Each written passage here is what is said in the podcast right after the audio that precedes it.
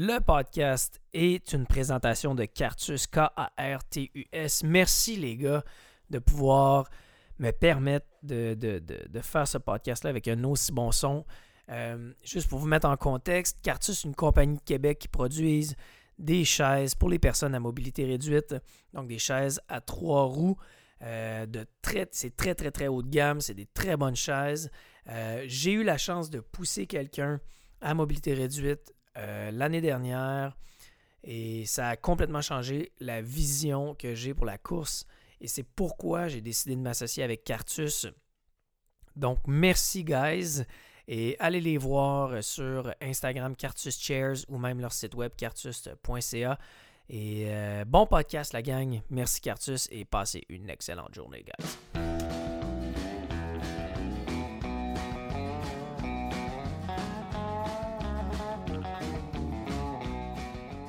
La forme est bonne? La forme est très bonne. Nice. Ouais. Charles, merci d'avoir accepté, man. Merci d'être là, je suis content. Ça fait vraiment plaisir. Pour ceux qui te connaissent pas, est-ce que tu peux te présenter, man? Euh, ouais, mon nom c'est Charles Castonguay. euh, je suis euh, kinésiologue de formation et euh, mon, mon emploi principal présentement, mon, euh, c'est en fait en préparation physique. Donc, préparation physique d'athlètes de plusieurs niveaux, mais surtout là, des athlètes d'excellence, des Olympiens, etc. Et d'autres qui aspirent à devenir Olympiens, je te dirais. Comment tu as décidé de te lancer dans la préparation physique d'athlètes olympiques ou futurs olympiens? Ça se dit-tu ça? Absolument. Ah, Olympien. C'est-tu arrivé avec euh, tes années d'expérience et ainsi de suite, puis à un moment donné, oups, tu t'es Ben, fait en embarquer dans l'engrenage? J'ai été très chanceux parce que j'ai fait mon bac à, la, à Laval, à l'Université Mhm. Laval. Puis euh, à ce moment-là, j'ai fait un stage avec euh, le centre Pierre Harvey en ski de fond, en fait, en préparation physique. Fait que, J'étais kinésiologue, puis une branche de la kinésiologie, c'est vraiment la performance sportive, là, que tu t'essaies de spécialiser justement dans, dans entraîner des athlètes, Mhm. surtout dans tout ce qui est gym, etc. Euh, puis j'avais un stage avec eux. Euh, j'avais un stage aussi avec un club de taekwondo avec des athlètes très performants euh, de niveau olympique aussi. Puis tout bonnement, quand j'ai fini mon stage, le- la préparatrice physique qui était là a décidé de quitter pour retourner dans sa région qui était la Gaspésie. Euh, puis à ce moment-là, les deux, euh, les deux euh, centres, en fait le centre de ski de fond et le centre de taekwondo, ils m'ont offert euh, la job parce que ça faisait Damn. un an que j'étais avec eux. Puis que ça allait quand même assez bien. J'étais très jeune, Mhm. j'avais 20 ans C'était en 2012, 2011? Ah, c'était 2010. 2010? Ouais, 2010. Ah, ouais. ouais. C'était en même temps que les Jeux euh, d'hiver. Les jeux, les- je me rappelle, la Ouais, les Jeux olympiques, ben oui, ben oui, ben oui. à Vancouver. Mhm. Puis euh, dans le fond, j'ai commencé directement, là, en finissant mon bac, à travailler avec des super athlètes. Shit. Euh, fait que j'ai pas eu vraiment de questions à me poser, à, à- comme, tu dans ma tête. T'es embarqué direct c'est là-dedans. ça, exactement. Il n'y Ah, a pas eu de questions, ça s'est dirigé directement là. Euh, J'aimais beaucoup la kinésiologie. J'avais d'autres champs d'intérêt aussi à ce moment-là, mais euh, euh, ça a vraiment pris le dessus à 100%. Puis depuis ce temps-là, j'ai fait des formations euh, énormément, puis je me suis Mhm. développé. Euh, à un moment donné, j'ai quitté un peu la préparation physique pour me centrer sur le ski de fond, pour être entraîneur et aussi préparateur physique pour le ski de fond euh, avec l'équipe euh, canadienne, puis avec le centre Pierre Harvey aussi, qui est un centre Mhm. au, au Mont-Saint-Anne de développement d'athlètes québécois. Euh, puis je suis revenu à ça il y a trois ans environ, juste à faire la préparation physique. Donc j'ai laissé un peu le, le coaching. Je suis revenu à la préparation physique. Puis là, j'ai de, de plus en plus d'athlètes de plein de sports qui, euh, qui me font des demandes. Puis ça va super bien. Quand t'es euh, sorti de l'école, t'es embarqué direct dans l'engrenage de préparation physique. As-tu trouvé ça tough de voir gérer des athlètes qui s'en allaient qui avaient un avenir, un brillant avenir en sport? Et là, toi, t'étais comme, oh man, là, j'étais un freshman, je suis out of school. Euh, euh, T'as-tu eu un stress? Ben, c'est sûr, parce que tu sais, j'ai- été super bien guidé durant mon stage. Mais tu sais, ça reste que t'as pas d'expérience pratique énormément. Puis là, euh, tu te fais comme donner ces, ces gros athlètes-là. Puis à ce moment-là, j'ai vraiment été chanceux parce que les deux coachs des, des deux gros centres, le, le ski de fond et le taekwondo, ils avaient hyper confiance en moi. Puis ils m'ont beaucoup aidé à me développer. Fait que même si je faisais des petites erreurs ici et là, euh, il, tu m'appuyait là-dedans. Donc, tu Nice. euh, euh, mettons, avec le, le ski de fond, c'était Louis Bouchard, l'entraîneur de Alex. Puis, il m'a permis de faire des formations aussi, de rencontrer d'autres préparateurs physiques qui étaient assez connus, Ok, puis de développer t'avais- mes méthodes. là. T'avais quand même quelqu'un qui te prenait sous ton aile, puis qui euh, il te montrait un peu la game, Exact, comment ça exact. fonctionnait, puis... J'ai eu, tu plein de mentors à, tu partir de 20 ans jusqu'à récemment et encore aujourd'hui. J'ai eu plein de mentors qui m'ont beaucoup aidé, qui m'ont beaucoup supervisé, qui n'hésitaient pas à critiquer mes plans, puis à, à Mhm. me poser des questions. Puis tu c'était vraiment pour mon développement. Puis moi, j'aimais ça parce que, tu sais, on dirait que quand tu as 20 ans, tu pas la même. euh, ben, c'est pas, la- pas nécessairement une qualité de plan ou de, de- de- d'entraînement que tu donnes, mais tu pas le processus mental Mhm. ou de, de- de questionnement de pourquoi tu donnes ça, pourquoi tu donnes T'as ça. t'as de la tu misère à te donner une- une- une- un chemin, Exact. à comprendre pourquoi tu ferais ça, pourquoi est-ce que tu donnerais, mettons, un intervalle là versus un intervalle ça, long exact, là. exact. Et euh, ben, tu vois, je pense que c'est la majorité des questions que les gens à la maison qui font ça, mettons pour le fun, se disent pourquoi est-ce que je me fais foutre un 400 mètres ben sprint là et une longue là? Est-ce que es-tu capable de décortiquer rapidement comment on fait pour bâtir Ouais. un petit. euh, Ben, en fait, c'est quand même assez simple. là. On appelle ça, puis ça, ça vient de- de- d'un des mentors, justement, qui est Raymond Veillette. mhm.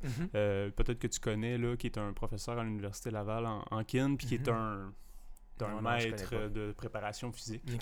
Euh, puis lui, dans le fond, ben, il nous propose toujours l'analyse de tâches qu'on appelle. Fait que c'est prendre un sport, décortiquer euh, les moindres gestes euh, que le sportif va faire durant son, son, son sport, finalement. Euh, toutes les filières énergétiques qui sont impliquées. Euh, c'est quoi les, les filières les plus importantes, c'est quoi les filières qui sont un peu moins importantes, mais qui seraient complémentaires quand même à travailler? Au niveau de la musculation, c'est quoi les types de forces qui seraient intéressantes à travailler, justement? Puis là, nous, quand on a ce gros melting pot-là, ben, qu'est-ce qu'on fait? C'est on va travailler, on va diviser en blocs nos entraînements, puis on va dire, bon, on, on s'en va vers le développement de cette Mhm. qualité-là qui est primordiale au sport, puis on va amener l'athlète à cette qualité-là qui est le- la plus importante pour son sport, puis on va bâtir le plan en fonction de ça. C'est vraiment décortiquant. Ouais. C'est c'est pas nécessairement, mettons, euh, bon, je vais y mettre, euh, justement, je parlais de 400 mètres ou, mettons, euh, des intervalles longs à telle place pour aller stresser le muscle ou stresser le corps différemment ou, tu sais, ça peut-tu jouer? Exemple, si tu fais toujours 6 fois 100 mètres constamment, c'est sûr qu'à un moment donné, tu Mhm. plafonnes. Mhm. Est-ce que tu viens qu'à stresser ton corps d'une différente façon en faisant justement ces genres de blocs-là? Exactement. Puis tu sais, c'est- c'est c'est important. Mettons, tu un- on prend quelqu'un qui fait du 1500 ou du 3000 ou du 800. Des fois, c'est important. Mettons, tu sais, on pense dans notre tête que ces gens-là vont pas nécessairement courir des 80, 100, 120 km par Mm. semaine. Mais ça peut être le cas pour quelqu'un qui fait du 3000 ou du 5000 ou du 1500 parce que tu veux développer une base physiologique, tu sais, une endurance de base, euh, bâtir là, la- capacité de tes tissus, donc tes tendons, tes Mm. muscles à, à accepter le loading à chaque répétition. Ah, ouais. C'est pas en faisant trois euh, intervalles puis de 600 fois 100, Mhm. de, de 6 fois 100 mètres que vous allez être capable de faire ça. Fait il y a plein de choses qu'il faut prendre en considération. Puis il y a plein d'affaires qu'on peut travailler à des moments différents selon l'âge de la personne. Euh, quand elle est jeune, on peut suivre un, un pattern un peu plus régulier, mais quand quelqu'un est très expérimenté puis qui a besoin de se faire stimuler d'une autre façon, on peut, on peut bouger vers d'autres types de stimulation, comme un coureur de 800 mètres qui a fait le même entraînement toute sa vie puis qui plafonne, ben on peut aller, on Mm. challenge dans d'autres choses. Puis ça, c'est, c'est, tout le temps un peu théorique 100 50%, puis pratique 50% expérience. Mhm. Fait que tu de faire le mieux que tu peux selon tes connaissances théoriques, puis l'athlète, l'individu que tu as devant toi, puis tu essaies d'adapter selon son âge, selon son expérience, puis selon qu'est-ce qui pourrait le, le challenger un peu, puis le faire évoluer, parce que demander dans une carrière, tu atteins des plateaux Ben oui. si tu fais toujours la même chose. T'as dit quelque chose de particulier eh ben, qui m'a qui a retenu mon attention. Quand les. Mettons que tu travailles avec un jeune ou une Mhm. jeune qui est euh, en développement sportif, t'as dit que. T'as peu, je l'ai écrit là parce que. Vas-y. Euh, T'étais plus régulier dans l'entraînement quand il est jeune. Ouais. Et j'aurais pensé le contraire. Ben, en fait, ça, ça ré- euh, régulier dans le sens, euh, tu vas avoir une planification euh, qui va peut-être être un petit peu moins individualisé Mhm. selon, euh, selon la personne. Fait que quand je parle de, de régulier, c'est vraiment selon l'individualisation parce que quand tu es jeune, tu as, besoin, besoin de développer ta base. Mhm. C'est la base qui est le plus important. Puis de là, souvent, les, les meilleurs vont se démarquer. Puis à partir de là, bon, les, ceux qui continuent puis qui sont les meilleurs, ben, on va individualiser leur plan de plus en plus pour les diriger dans les bonnes branches. Mais dans le sens de régulier, c'est ça que je parlais, c'est de, de varier beaucoup, de, de varier les, les activités, de les challenger de façon différente, mais ça va être assez... euh, ça va être, Ça va être un, un entraînement qui va être très euh, at large, Ouais, qui ouais, va être pour la masse de jeunes que tu as, parce qu'on s'entend que de toute façon que de gérer euh, 100 jeunes, euh, tu tu auras bien beau vouloir individualiser chacun Ah, des ouais, plans. des jeunes de 14 à 16 ans, à 17, tu sais, ça se fait ouais. pas, c'est- comme ça que je voulais le dire un petit peu, là. Donc, y a-tu des jeunes qui sont. euh, ben, fort probablement, là, mais mettons dans le développement d'un athlète qui est vraiment jeune, est-ce que il y en a que c'est plus spécifique à un bas âge? Parce que vraiment il y a les capacités. On Ouais. pense à un Tiger Woods Ouais. ou. euh. Ouais, il y a, y a- il y a deux- il y a deux mentalités par rapport à ça. y a- ben, justement, tu as reçu JS la dernière fois. Puis lui, ben, tu vois, il a, fait beaucoup de sport avant de tomber en athlétisme. Jean-Simon, il a fait euh, du hockey, euh, basketball, je pense. Puis Mm. il est arrivé en athlétisme assez tard. Puis il a, déjà été dominant parce qu'il avait travaillé d'autres d'autres choses, mais il avait Mhm. quand même travaillé des, des trucs spécifiques au, au, au 1500, puis au 3000, puis au- à ces épreuves-là. Euh, pour les... euh, je te dirais que pour les autres, tu vas prendre une, un- une philosophie, euh, je te dirais, comme... ben, mettons, on va prendre Alex, Alex Harvey. Sais, lui, quand il était jeune, il faisait énormément de ski de fond. Mhm. Il a fait beaucoup de ski de fond, il faisait de la course à pied un peu et tout. Il faisait du vélo de montagne aussi, avec son, comme son père. Euh, mais tu sais, il a fait énormément de ski de fond toute sa vie. Il a développé quelques petites lacunes par rapport aux autres sports un peu, euh, par rapport peut-être à ses habiletés à lancer des ballons, des affaires comme ça. Des habiletés que d'autres jeunes vont, vont, Mhm. vont prendre. Mais ça l'a quand même rendu cette personne-là le meilleur skieur au monde pendant un certain temps, le meilleur Canadien, puis des fois, à certaines courses, le meilleur skieur au monde. Je comprends. Il y a d'autres d'autres athlètes qui vont développer plein d'habiletés motrices toute leur adolescente, puis qui vont se spécialiser juste à la fin de l'adolescente, puis là, ils vont commencer à performer dans un seul sport, puis qui vont... Qui vont Graduellement devenir meilleurs, qu'il y a deux, il y a deux types de chemins. Je te dirais Mm. pas qu'il en... C'est sûr que je te dirais au niveau, euh, au niveau logique, puis au niveau euh, plaisir chez le jeune, je dirais de varier, de- énormément. Mhm. Mais dans une optique de performance absolue, il y a un autre, il y a un autre point de vue qui pourrait être quand même intéressant. c'est ça qui est fou, man. C'est que c'est tellement du cas par cas. Ouais, c'est ça, exact. tu, tu le verrais quasiment, probablement tout de suite. Genre, OK, cette, personne-là, ce jeune-là, vraiment un potentiel. J'imagine qu'il y a un coaching intellectuel ou un- une approche, euh, euh, comment je pourrais dire, euh, plus psychologique avec le jeune. Bon, qu'est-ce que tu as envie de faire? Mhm. C'est quoi que tu veux faire? Tu sais, Ouais. Une approche euh, plus euh, spirituelle, comme on Ouais, pourrait dire, là, pour essayer de le guider puis être bien, euh, qu'il soit bien dans, ce- dans ses décisions aussi. là. exact. Tu sais, c'est ça, c'est c'est- en fait, c'est que est-ce que le jeune est bien à faire ça aussi? Parce que Mm. le but, c'est de pas écœurer le jeune. là. L'enfer. C'est- Uh-huh. C'est c'est sûr, parce que si tu as un, un bon talent entre les mains, la, la- la chose que tu veux pas voir arriver, c'est qu'il s'en aille parce qu'il est écœuré de ton sport. Ça, Euh, ça arrive plus souvent qu'au- Oh, ça oui, arrive, ça arrive plus quand souvent même qu'autrement. souvent. hein. C'est pour avoir... euh, ça fait pff, un bon 13 ans que je suis dans le domaine, puis j'en ai vu beaucoup des bons talents qui quittaient parce que ça leur tentait plus. écœuré, là.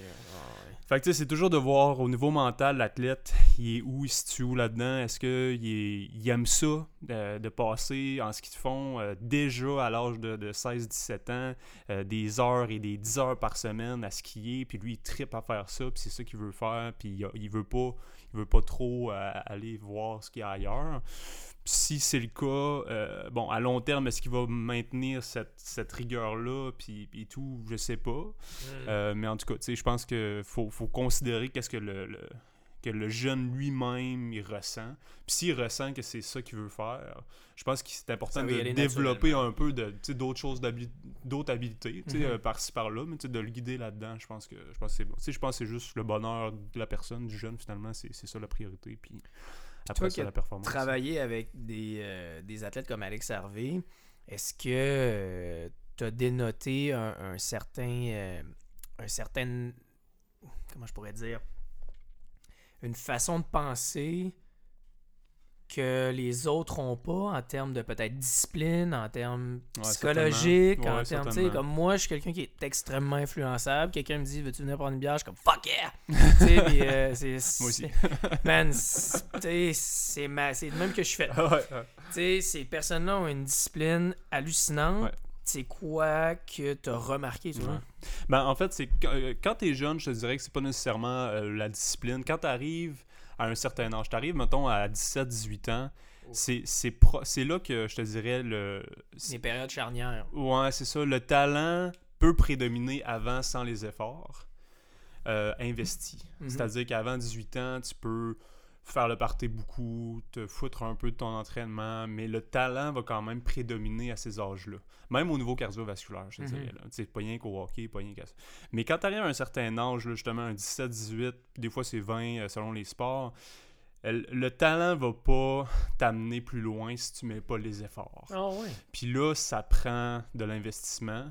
Tu Mm. vois, là, c'est là qu'un gars comme Alex va se dénoter parce que, tu sais, oui, il a, il a- il a fait la fête pendant qu'il était jeune, comme tous les gars de son âge. ben ouais, ben moi toi, on a fait la même Mhm. chose. Mais de un moment donné, quand tu arrives à vouloir être sérieux, que tu fais une, une médaille au championnat du monde junior, puis là, tu vois la possibilité que, OK, là, ça devient sérieux.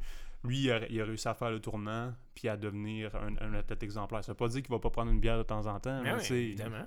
On est il aime ça faire le monde, party aussi, puis c'est un bon vivant, mais il est capable de, de déterminer les Mhm. période. Il faut que tu le planifies. C'est juste plus plate parce qu'il faut que tu planifies les moments où tu peux l'échapper un peu plus. Ouais, c'est ça. ça. C'est, je pense que Ouais. c'est là que moi, exemple, j'aurais j'ai de la misère. Ben, moi aussi, honnêtement. J'aime les- la micro, j'aime les Ouais. bières, j'aime, tu sais, le vendredi soir, j'aime ça m'ouvrir une bière, Ah, puis je suis pas mal sûr que toi aussi, puis le samedi aussi, puis j'ai pas, j'ai pas comme l'envie d'abandonner ça pour performer, pour Non gagner deux, trois positions. Ben, Exact. bon. Ben, il fut un temps que moi, j'étais comme, ok, je pourrais peut-être essayer, Ouais. mais je suis arrivé tard dans. Le sport est arrivé tard dans ma vie, fait que. J'étais déjà pas mal dans l'engrenage de comme, bah, euh, vendredi soir, ça me tente-tu ou ça me tente pas? Ouais, non, non, ouais. moi, ça, je vais aller prendre une bière, puis le lendemain, euh, fuck mon entraînement, tu sais. Ouais, c'est fait ça. que euh, j'ai un peu surfé sur le genre, bon, ok, j'ai des petites performances correctes, Ouais. tu sais, je vais euh, m'en sortir, tu sais. Mais euh, moi, ça me fascine, mon gars. Ben, c'est l'accumulation aussi. C'est, c'est, c'est, tu sais, c'est de, mettons, toi puis moi, à chaque Mm. vendredi soir, on va dire, pff, ah, puis tant pis, j'en prends ça. une? Puis lui, ben, il va peut-être le faire une fois sur huit à la place d'une fois sur, sur- Ben, à toutes les fois. Ah, Puis tu sais, après, c'est ça, c'est la discipline que tu y mets. Puis tu sais, c'est l'attention au détail. Parce que quand tu es rendu proche d'être euh, premier au monde, ou deuxième au monde, ou troisième au monde, ben c'est tous les, les 0.1%, les Mhm. 1% que tu peux aller chercher, tu sais, dans ta récupération, dans « Ah, je vais me faire masser tant de fois par semaine, je vais faire de, de l'automassage tant de fois par semaine, je vais faire ma mobilité là, je vais faire ci, je vais faire ça. » Fait que tu sais, c'est toute l'accumulation de ces 0,001% qui fait qu'à la fin, tu as gagné 1%, puis que tu as gagné une seconde devant ton adversaire ça, Mhm. sur le sprint finish d'un 50 ou d'un- d'un 15. Fait que c'est- Le- tout, c'est ça. Puis lui, il était bon à faire ça, c'est cette addition-là des petits détails, finalement. C'est ce qui fait la crème de la crème, en fait. C'est ça, exact, c'est ça. Parce que comme je te disais, à un moment donné, le talent, ça suffit pas. Là. Faut que tu, faut que tu fasses tous les efforts. Puis si tous ces détails-là sont pas acheminés, ben peut-être que tu vas finir dixième au monde, mais Mm. T'auras pas la satisfaction que tu as eu quand tu as fini premier au monde ou Mhm. deuxième au monde. Lève ton micro juste un petit peu. Yes. Euh, non. Juste. euh, tu peux le garder penché. Ouais, lève-le un petit peu plus. Comme ça? ouais, that's Yes. it. On va éviter que ça poffe. Euh, T'as parlé d'une chose qui m'interpelle énormément, que j'ai beaucoup de chums qui. Ben, beaucoup de chums. J'en ai un, peut-être deux, là. Mais tu sais, à l'âge qu'on est rendu. hein. Ouais. Mais euh, t'as parlé de mobilité. Ouais.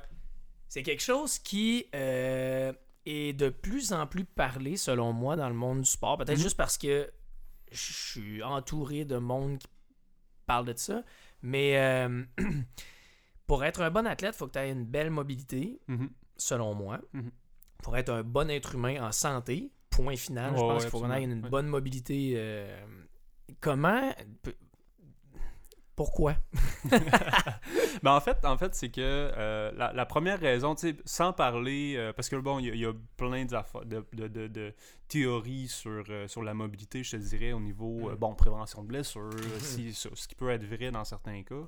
Mais moi, comment je vois la mobilité, oui, en prévention de blessures, mais aussi le fait de, dépendamment des sports, d'être capable de générer des bonnes amplitudes de mouvement en contrôle. Parce que la mobilité, c'est ça finalement. C'est pas Mhm. juste être flexible, c'est être, euh, être capable de façon active de générer des, des mouvements de grande amplitude.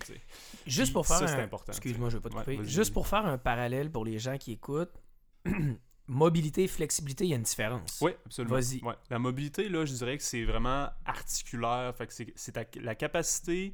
Euh, ben, la mobilité, en fait, va être inclusive un petit peu à la notion de, de stabilité. Mhm. Euh, fait qu'une articulation qui est stable, c'est une articulation qui est capable de gérer les forces qui, qui, qui arrivent sur elle.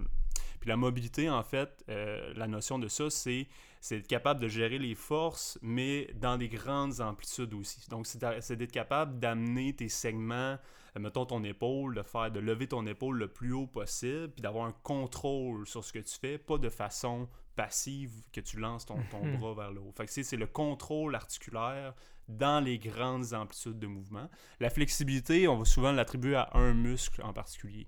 Fait qu'on va dire flexibilité euh, Squad. des, euh, ben, en fait, flexibilité des ischio-jambiers, Ouais, ouais, ouais. flexibilité des mollets. c'est- Mhm. Mais la mobilité, je te dirais que c'est vraiment dans ma tête à moi, puis selon plusieurs auteurs, c'est pluriarticulaire. Fait que c'est vraiment des mouvements complexes. Comme le squat, on parle de mobilité. Oui. Voilà. Voilà. Nice. c'est vraiment dans le mouvement complexe qui comprend plusieurs articulations dans des grandes amplitudes de mouvement. Puis ça, tu le retrouves dans le squat, mais tu le retrouves dans plein de gestes sportifs aussi. Mhm. Ben oui. Ben, le baseball, là, lancé. Le- euh, c'est ça, exactement. C'est que t'as une belle mobilité d'épaule parce que tu parles de mobilité, mettons, tu lèves ton bras dans les airs, tu fais une flexion de ton, euh, ton avant-bras Ouais. jusqu'à l'arrière de ta Rotation tête. thoracique. Rotation thoracique. Ouais, c'est ça. Fait que c'est pas nécessairement de pousser ton coude jusqu'à l'arrière de ta tête, Ouais, mais ouais. c'est de faire le mouvement adéquatement sans, Exactement. sans faire une force contre ton, ça. contre ton, ton bras. mettons. Ouais, fait que c'est vraiment, je te dirais, là, le, le- si on prend ça simple, c'est de générer des amplitudes de mouvement, des grandes amplitudes de mouvement de façon active. Fait que c'est des propres muscles qui t'amènent à cet endroit-là. Fait que, mettons, on parle de, tu on, on va dire une rotation qu'un golfeur fait dans un swing. Mhm. Ça prend une grande mobilité de, de plusieurs articulations, donc tu c'est vraiment pluriarticulaire. T'as dans les hanches, beaucoup de rotation dans les hanches, beaucoup de rotation dans le thorax, beaucoup de rotation aussi dans l'épaule, dans le bras, euh, qui va en arrière aussi. Donc, tu sais, il y a- il y a c'est un mouvement complexe qui, de- qui demande des grandes amplitudes de mouvement. Puis c'est ça un peu la, la mobilité, c'est le contrôle dans ces amplitudes-là, je te dirais. Puis là, tu parles de. Ben, en fait, souvent, ben, j'imagine que la mobilité. Tu peux le prendre si c'est important, ça me dérange pas. Je te rappelle, je suis en podcast. ok, bye. Ça arrive. Ça arrive dans le On va le live. C'est bien correct. Euh, comme je disais, un manque de mobilité est souvent, probablement, euh, comment je pourrais dire, associé avec une certaine blessure. Ouais. Parce que on parlait du squat tantôt, Mhm. où on parlait de golfeur qui fait un swing. Euh, et on va prendre le squat. Quand tu descends trop bas, Mhm. c'est là que tu as un breaking point. Tu sais, Mhm. ton, ton- ta hanche va comme casser ou Mhm. tu c'est là que ça peut entraîner, exemple, euh, un hernie discale ou ainsi de suite. Mais man, les squats sont. C'est dominant dans l'entraînement, là, mais Ouais, ouais, ouais. il devrait avoir. Tu sais, il y a- en théorie, devrait avoir 1% des gens qui font un squat. Là, Ouais. tu sais. Ouais. C'est- C'est capoté. Là. Ouais, ben en fait. euh, Est-ce que je me trompe, Non, hein? non, t'as bien raison. Là. Puis euh, justement, il y a une formation que j'ai prise là, euh, récemment de Andreo Spina, qui est le FRC, Functional Range Ouais. Conditioning. Bon. Est-ce que tu connais Jonathan Desruards? Euh, Je connais pas, mais j'ai vu que tu avais Non, fait un, ouais. podcast avec lui. Puis je pense qu'il est Oui, instructeur oui. FRC aussi. Puis moi aussi, je le suis d'ailleurs. C'est ça, c'est intéressant. Je devrais le recevoir, le re-recevoir bientôt. Ah, bon, ben, c'est yeah.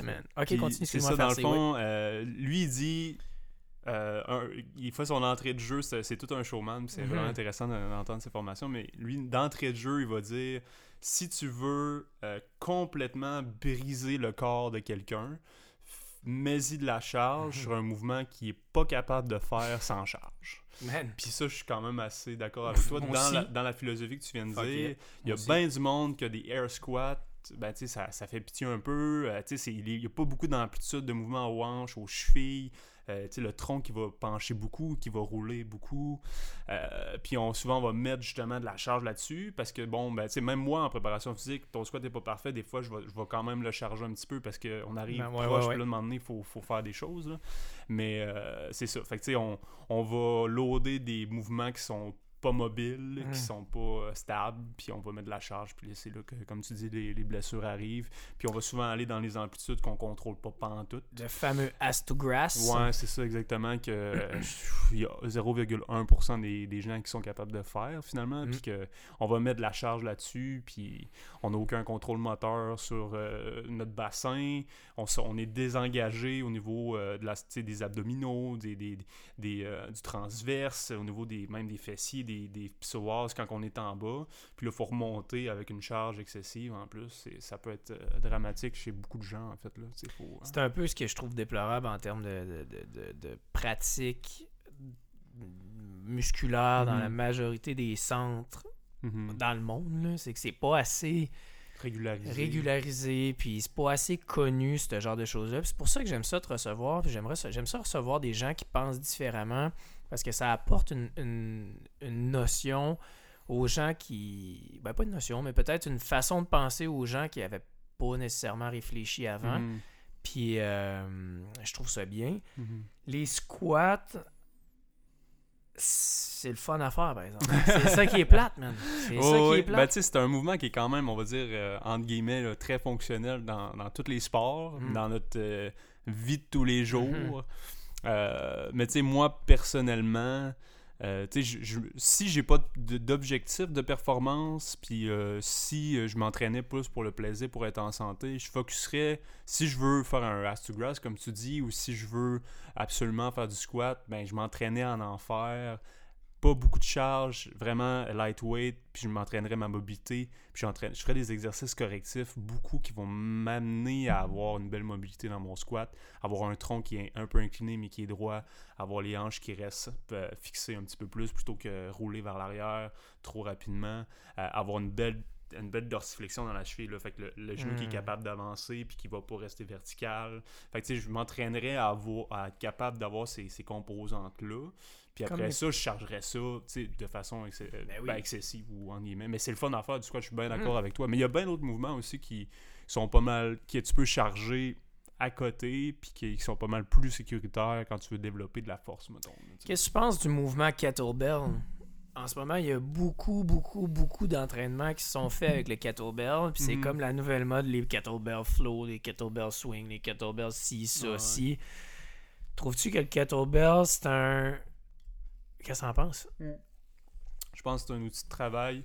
Autant, euh, c'est un outil de travail intéressant. Euh, je pense pas que c'est l'outil de travail ultime. Euh, tu sais, je- moi, pour moi, je l'utilise avec mes athlètes. Euh, Mhm. Personnellement, je l'utilise, mais ça reste juste un outil de travail. C'est sûr que je te dirais que bon, le momentum que ça peut générer et tout, ben, tu sais, c'est intéressant dans certains mouvements, mais bon, est-ce que c'est super spécifique à tel sport, à tel sport, à tel sport? Euh, bon, ça reste discutable. là. Fait que pour moi, c'est pas c'est pas une révolution là, en tant que telle, c'est juste un bel outil de travail. Ouais. Puis je l'intègre de temps en temps. Tu sais, des fois, euh, mes skieurs, je peux leur faire faire du kettlebell swing parce que tu sais, le mouvement des hanches qui vient Mhm. avec, super intéressant pour, pour le ski. Fait que tu sais, ça peut être intéressant d'intégrer, mais tu je vois pas. euh, Je, je ne prie pas par, euh, par cet Par le outil kettlebell. là C'est ça. Mm.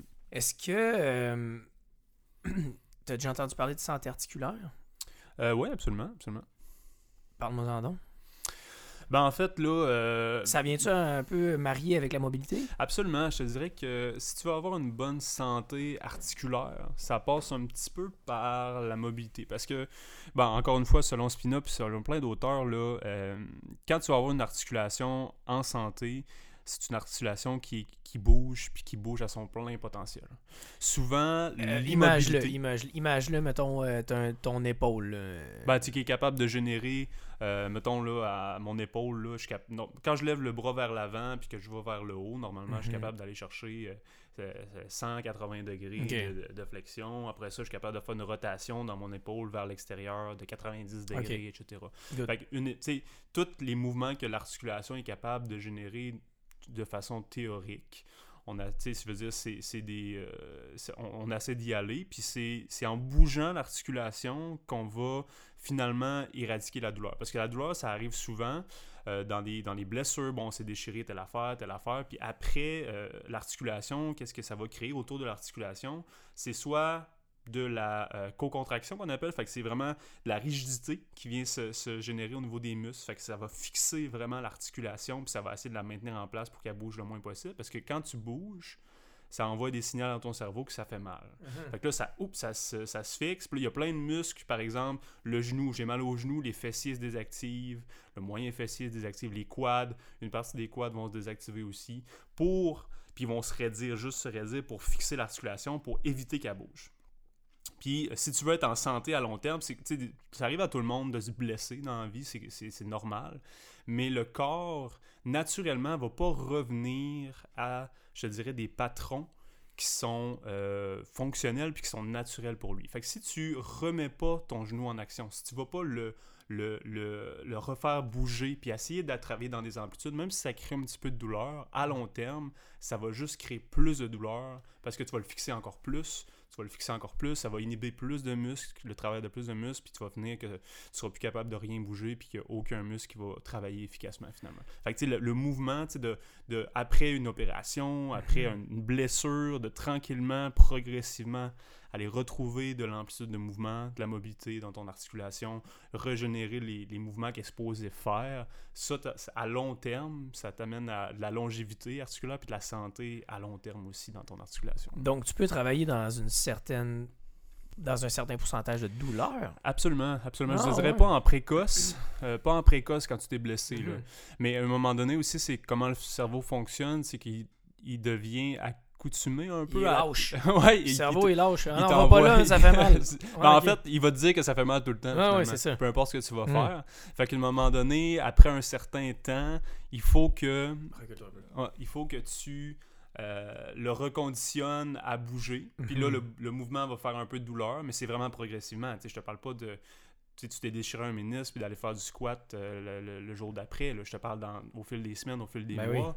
Mais c'est de retrouver progressivement des amplitudes de mouvement qui vont faire que à long terme, bon, les muscles vont se, se rééduquer puis que ça va générer moins de pression dans l'articulation, on va être plus stable, plus mobile, puis à long terme, ça va éviter la douleur. Fait que, quand tu fais un mouvement puis tu travailles un peu avec une blessure, tu devrais travailler dans un range de 1 à maximum 4 sur 10 de douleur. Puis ça, ben, c'est comme après, pas quand la blessure est aiguë, quand tu viens pas de te blesser. Quand tu viens de te blesser, tu devrais prendre un peu de repos, consulter. Totalement.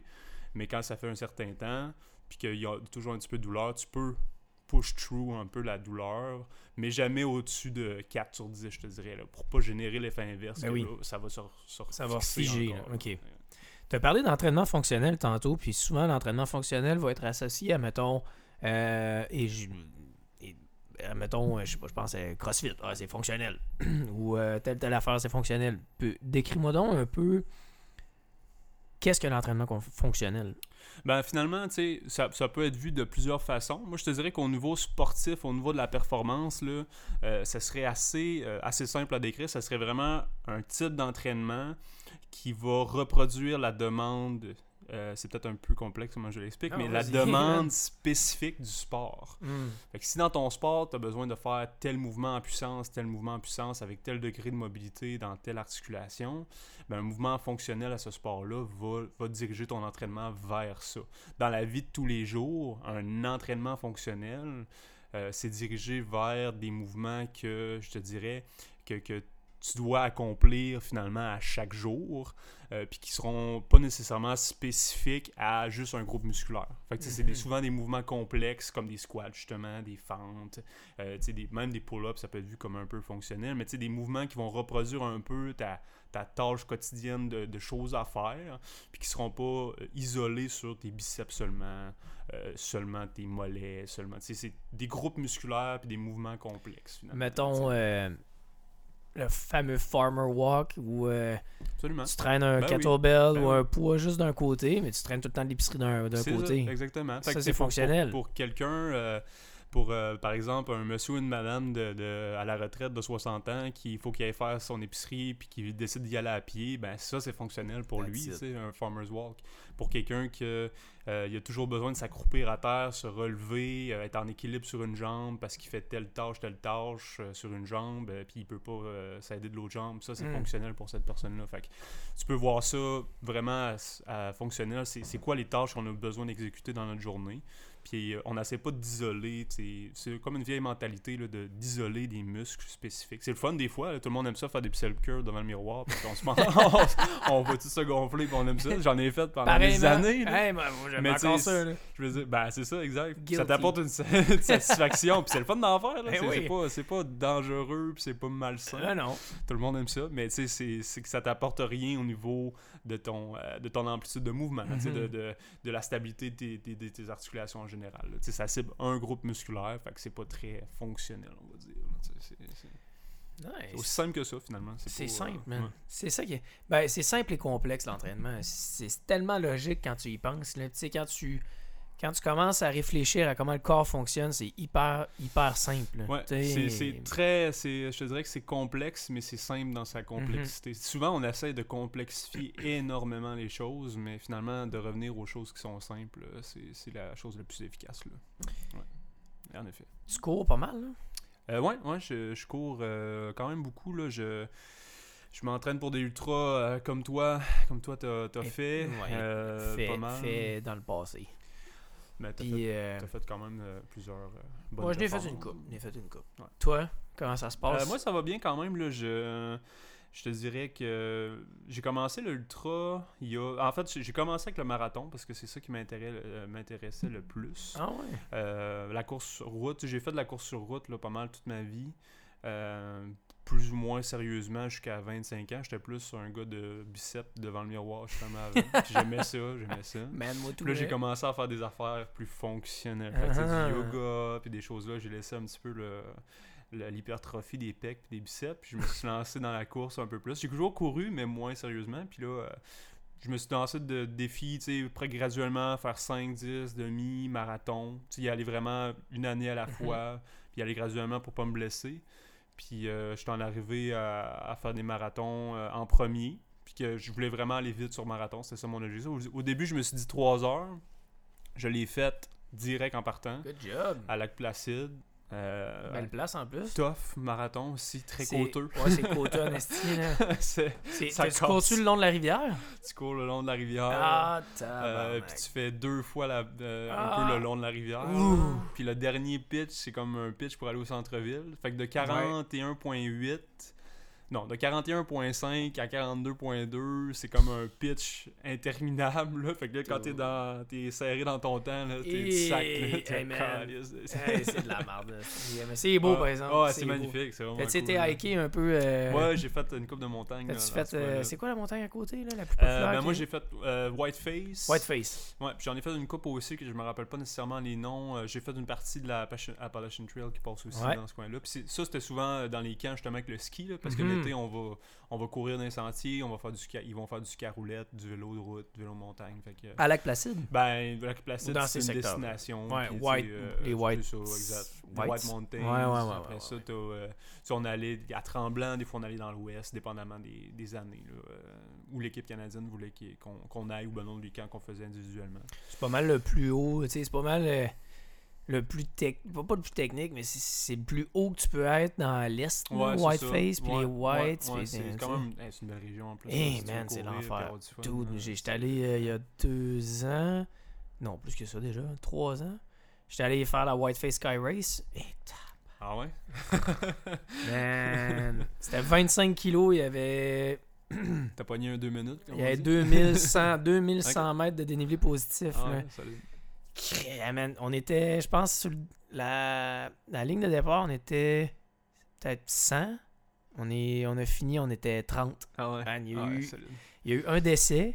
Il y a eu un décès. Ouais, il y a eu un décès, il y a eu genre une 50 abandons, man. Je te dis, man, Ouais. Chris, que c'était tough, man. C'était horrible, Ça fait, man. ça fait-tu comme les, la presidential un peu ou c'était quand. Écoute, j'ai jamais fait la Presidential, mais euh, la Sky Race, tu pars en bas du, du, euh, du mont. Ok. Le- Du monde- mais c'est ça, c'est Whiteface que tu parles. là. Ouais, Whiteface Ok, Sky ok, Race, ouais, ouais, exact. ok, ok. La Whiteface C'est Sky plus Race. Tu en- pars, ouais. tu pars en bas, Ouais. ils te font monter à la montagne, Ouais. 1000 mètres, en moins de 5 kilos, tu redescends, tu le remontes. Ah, C'est pas mal terminé. Ok, man. ok, ok. Eh, man. Wow. Mais j'avais fait la- le kilomètre vertical le vendredi. Tout pour te casser. Hey man, j'étais détruit, là, détruit. Là. Il y avait un gars qui s'appelait Ryan Atkins. Ben, il s'appelle encore Ryan Atkins. mais il euh, Ryan Atkins, Ouais. Chris de monstre, man. Il- Tu vois ceux qui font du dénivelé. Tout, hein, man, c'est capoté. là. qui, qui vont sortir genre toute la Eh, journée faire man. du dénivelé. Là. Moi, je C'est suis rien pas que de ça cette, qu'il fait. moi, je suis pas de cette euh, tranche-là. J'aime ça, j'aime ça rouler puis aller vite. Moi, tout, man. Ouais, monter comme 50 fois le Mont Septembre, je respecte Hey. énormément ceux qui font ça. Tout. Puis, tu sais, j'ai toute mon admiration Hey. parce que tu sais, j'ai plein d'amis qui le font. Ben, puis il faut man. le faire parce que tu sais, je me rends compte que c'est ma faiblesse dans Ben ultras, justement. On va en parler. Mais, oh, c'est. euh, ah, non, ça hey, je check Jeff Pochon, là. euh, Ben, c'est admirable. Là. Une année, là, je suis parti avec lui. J'ai fait cinq fois le Mont-Saint-Anne aller-retour. Ouais. Lui, il l'a fait une sixième fois. Puis j'étais comme, Jeff, man. Comment il aurait pu faire ça. Il, ben, il aurait pu faire ça pendant. Ouais, J'allais dire, il aurait pu faire ça pendant 24 heures. Puis Chris, il a fait ça pendant c'est 24 ça. heures. Mais j'étais comme, arc! Tout, man. Le lendemain, là, j'avais les jambes Arrachées. détruites, mon gars. Là. Puis c'était le 19 C'est un bon kilos. feeling. Eh oui, c'est un bon feeling. Mais le, le lendemain, c'était le 19 kilos euh, du défi des escaliers. Ouais. Puis Ah, je me suis tapé les 5 montées aller-retour. Puis là, hey man, si je te dis, là, c'est pire fin de semaine. J'étais comme arc. Tu sais, je- puis là, tu Ah, disais justement, ouais, ouais. moi, je suis pas un gars de dénivelé. Moi non plus, man. J'aime ça que ça roule. J'aime ça changer de rythme, monter un peu, redescendre, mais tu sais, quand c'est roulant, là. Ouais. Très- Genre, Aricana, c'est le fun. là. Aricana, là, Arikana, ouais. 28, là, c'est une belle distance. Asti que ça roule. Même, tu T'sais- sais, le, le 65, même le Ouais. 80, tu sais, il y a une coupe de sections techniques que c'est. C'est- tu roules moins vite, là. Tu, Ouais. tu- mais tu sais, ça- c'est quand même des parcours qui sont roulants pour le Québec, en tout cas. là. Mhm. Quand tu vas ailleurs, euh, justement, j'ai. En, en- après marathon, je me suis amélioré sur marathon pas mal, puis j'ai switché un peu à l'ultra. J'en ai fait un peu entre les deux, puis je me suis lancé euh, vers le 160, puis j'en Mhm. ai fait un en Alabama. Ah ouais. Je veux dire, c'est roulant, là. Il y a, tu sais, il y a, y a rien? Il y a, pas de- une section de 5 km de descente qui a de la roche, là, puis c'est pas mal ça. là. Sinon, c'est c'est du roulant. Ah, ouais. ouais. Puis c'est le fun, mais moi j'adorais ça parce que justement, tu c'était. Il y avait 4400 de dénivelé Sur 160. sur c'est pas si pire. 160. J'ai fait 170, je me suis trompé de chemin. Comme un- Ah comme ouais, un damn, la machine. 170 pareil. Ouais, On va te le donner, là. C'était peut-être ton chemin, mais 170 Mais, kilos, ouais, sacrément. mais sur le coup, je me trouvais pas très brillant, en tout cas.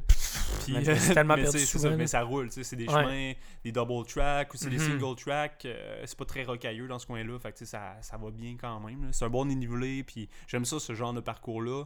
Faire aussi. 160 kilos, puis rester euh, 40 heures d'entre elles, je suis pas sûr, je triperais de temps que ça. Mais tu sais, je, je vais sûrement en faire dans l'avenir, fait que sûrement je vais- je C'est drôle que tu dises ça parce que c'est une chose que moi, man, je venais écœurer. Tu sais, au Québec, on a rien que de la forêt. là. Mhm. C'est de tough. la forêt, forêt, forêt, Ouais. forêt, forêt. Les, trails sont rough, là. Chris, tu vois rien, man. Ouais. Tu, tu sais, t'as- t'as- oh, tu vois juste des, fo- des- Ouais. Tout le monde était là, qu'est-ce que tu fais, man? Je suis là, ben, je cours dans la forêt, man. Tu sais, c'est rien que ça que je fais, puis ça vient long, puis ça vient plate, man. Ben, c'est ça. C'est ça que tu tu sais, tu passes de ski. j'ai- avec, avec l'équipe de ski, puis avec Mm. mes autres équipes, j'ai voyagé énormément. Puis là, tu te ramasses dans les Alpes. puis tu sais, tu fais des trails qu'il y a. C'est c'est 360 partout la vue. Puis tu vois énormément. Ouais. Mais tu sais, les, les trails au, au Québec sont magnifiques aussi. Il y a plein de beaux sentiers. Puis tout. Mais tu visites d'autres places. Puis tu fais comme, oh wow. Tu sais, Ah ouais. c'est pas technique tant que ça, mais même si t'es dans les rocheuses, c'est roulant, puis t'as la vue 360 des montagnes qui pètent autour de toi, c'est c'est incroyable. Tu sais, oui, ça, on dirait que ça me prend un peu ça de m'emmener, puis comme tu dis, tu de m'emmener euh, courir avec juste des, des, Des fougères arbres, autour de des toi pendant ouais. euh, 40 heures, ben tu sais, c'est- ça puis un tapis roulant de m'emmener, ça, ça s'équivaut pas pantoute, là, mais tu sais, c'est assez redondant un peu. là, Comment t'as trouvé ça, courir 160? euh, j'ai trouvé ça euh, quand même. Je m'étais bien préparé. Euh, j'avais fait une bonne préparation Évidemment. pour ça. Évidemment, j'avais fait le 125 d'Aricana. Euh, ça a bien été. J'avais pris un petit peu de repos. J'avais fait des, de la route un peu. Mhm. J'avais fait un marathon. J'avais pris deux semaines presque off du taper. Puis j'avais fait mon 160 direct après. Puis euh, ça a bien été. Euh, c'est sûr que tu as des downs. Là, quand tu expérimentes la première fois le fait de t'endormir en courant Ben, parce que ça fait 17-18 heures que tu cours. Là, tu prends un 2 minutes pour vrai. Là, Tu là es comme, ok, là, euh, j'ai jamais vécu ça avant. Tu pas, mais tu fermes les yeux, tu titubes, puis tu es en train de descendre. Puis là, tes yeux ferment tout trop seul, Tu perds l'équilibre. Puis tu sais, ça, c'était quand même assez spécial la première fois. Fait que ça, ça m'a comme choqué un peu de voir, tu sais, ok, t'as demandé ton corps, il est juste plus capable, là, parce que tu dors en C'est sûr, courant. man. Tabarnak, que c'est fucké. Puis là, il y y a un gros. Je te dirais que jusqu'à 80, 90, ça allait quand même assez bien. J'ai un bon down de 90 à 110, 120. Puis là, j'ai. Où, fallait, tu sais, où que je dormais en courant ou presque. Puis après ça, ça, ça a été juste de mieux en mieux. Tu sais, ça a vraiment upgradé. un beat. J'ai un beat, tu sais, le, le soleil a commencé à se relever, puis ça, ça allait mieux, puis l'énergie remontait, puis là, je me suis trompé. J'étais tellement, excuse-moi, j'étais tellement en crise contre moi. À ce moment-là, je pense que j'ai roulé mes 15 kilos les plus vite de la course. tu sais, les 15 derniers, parce que j'étais... j'étais T'as pas couru tout ça pour te tromper puis abandonner, mon Ah, handicap, tu sais. Faut que ouais. tu fasses- Fait que là, j'ai retrouvé mon chemin. Euh, y a- ils ont été vraiment gentils parce que il y a une section. Je suis revenu sur mes pas. À un moment donné, j'ai coupé dans le bois. Je pensais que ça allait être là. C'était pas là. J'étais arrivé à l'encontre du chemin. euh, finalement, qui continuait. J'ai Ah. rebroussé le chemin jusqu'au gate, euh, jusqu'au euh, au ravito. Puis là, j'ai expliqué ma situation. Puis il a dit Garde, man, c'est pas grave. Là, t'as couru euh, 12 km de plus. On va pas te, on va pas te faire chier avec ça. fait que là, il prend mon nom. Puis il, me met que j'ai passé le ravito. Puis là, je continue. J'ai remonté pour aller taguer. Parce que quand tu tagues pas, t'es comme Mhm. DNF finalement. Ben oui. Puis, tu sais, dans ma tête, c'était- impossible que je sois DNF, là. Tu sais, j'avais couru 150 kilos, Hey, là. C'était genre. Hey. Fait que là, tu repars dans, dans l'autre direction, puis tu t'essaies de, de rattraper tout le temps que t'as perdu, j'avais perdu quoi, une heure et quart, une heure et demie à ce moment-là de... de. C'est décourageant, Je hein. fais jamais ça pour les positions, mais c'est tout le temps Non, le mais fun. fun. Mais Fun oui. de finir top 10. Ben oui. J'étais comme dans le top 10 à ce moment-là, ça allait bien. Puis finalement, j'ai fini 21, 22, puis tu sais, je m'en- voulais, mais en même temps, j'étais juste content d'avoir fini rendu là. T'es comme, bah, T'as quand même couru 160 kilos. c'est ça. Tu sais, j'ai couru. 170 même. Ouais, c'est ça. J'ai couru 24h45. Puis, tu j'aurais fini en 23h30 à peu près. 23 C'est courir plus que 24 heures de suite dans une vie, tu fais pas ça. Non. euh, tu fais ça peut-être à chaque année quand tu es un ultra. Ouais, euh, quand tu fais des ultras, là, mais tu sinon, tu fais pas ça euh, généralement. D'un point de vue physiologique et biomécanique, et. Comment tu trouves ça, cette mode d'ultra là? Ah, ben moi, ça m'impressionne parce que tu te rends compte que le, le corps peut tellement s'adapter à n'importe Ah, quoi. fou, là. je veux dire, il y a, y a des moi. nouvelles modes de, de personnes, ben des nouvelles modes, c'est assez ancien, mais qui font du jeûne. Puis tu vois qu'il y a des gens qui vont faire une semaine de jeûne à juste prendre un petit bouillon puis de l'eau. Tu te demandes comment ils font ça, ça n'a pas de bon sens. Puis après ça, tu t'en vas courir un 24 heures de temps, puis tu fais comme, ok, ben, le corps s'adapte. Puis Oui. c'est ça qui m'impressionne le plus. Puis, puis ce qui me- ce qui m'impressionne, c'est de voir où on va se rendre avec ça. Des courses. Il y a des études qui ont, Ah ouais. qui ont, qui ont sorti là, qui, qui estimaient le temps que tu pouvais faire dans un ultra, que demandé t'allais juste mourir probablement. Je pense que c'était des, c'était a- des 14 jours, des, des 17 jours que t'arrêtes pas, là, des choses comme ça. là. Fait que tu sais, ça, ça, ça m'impressionne. J'aime ça expérimenter ça sur moi, tu sais. c'est- Mm. au niveau mécanique, qu'est-ce qui se passe? Une moment t'as mal au genou, oups, une moment t'as plus mal au genou. Euh, t'as eu mal au genou pendant adapté. 4 heures, puis c'est disparu.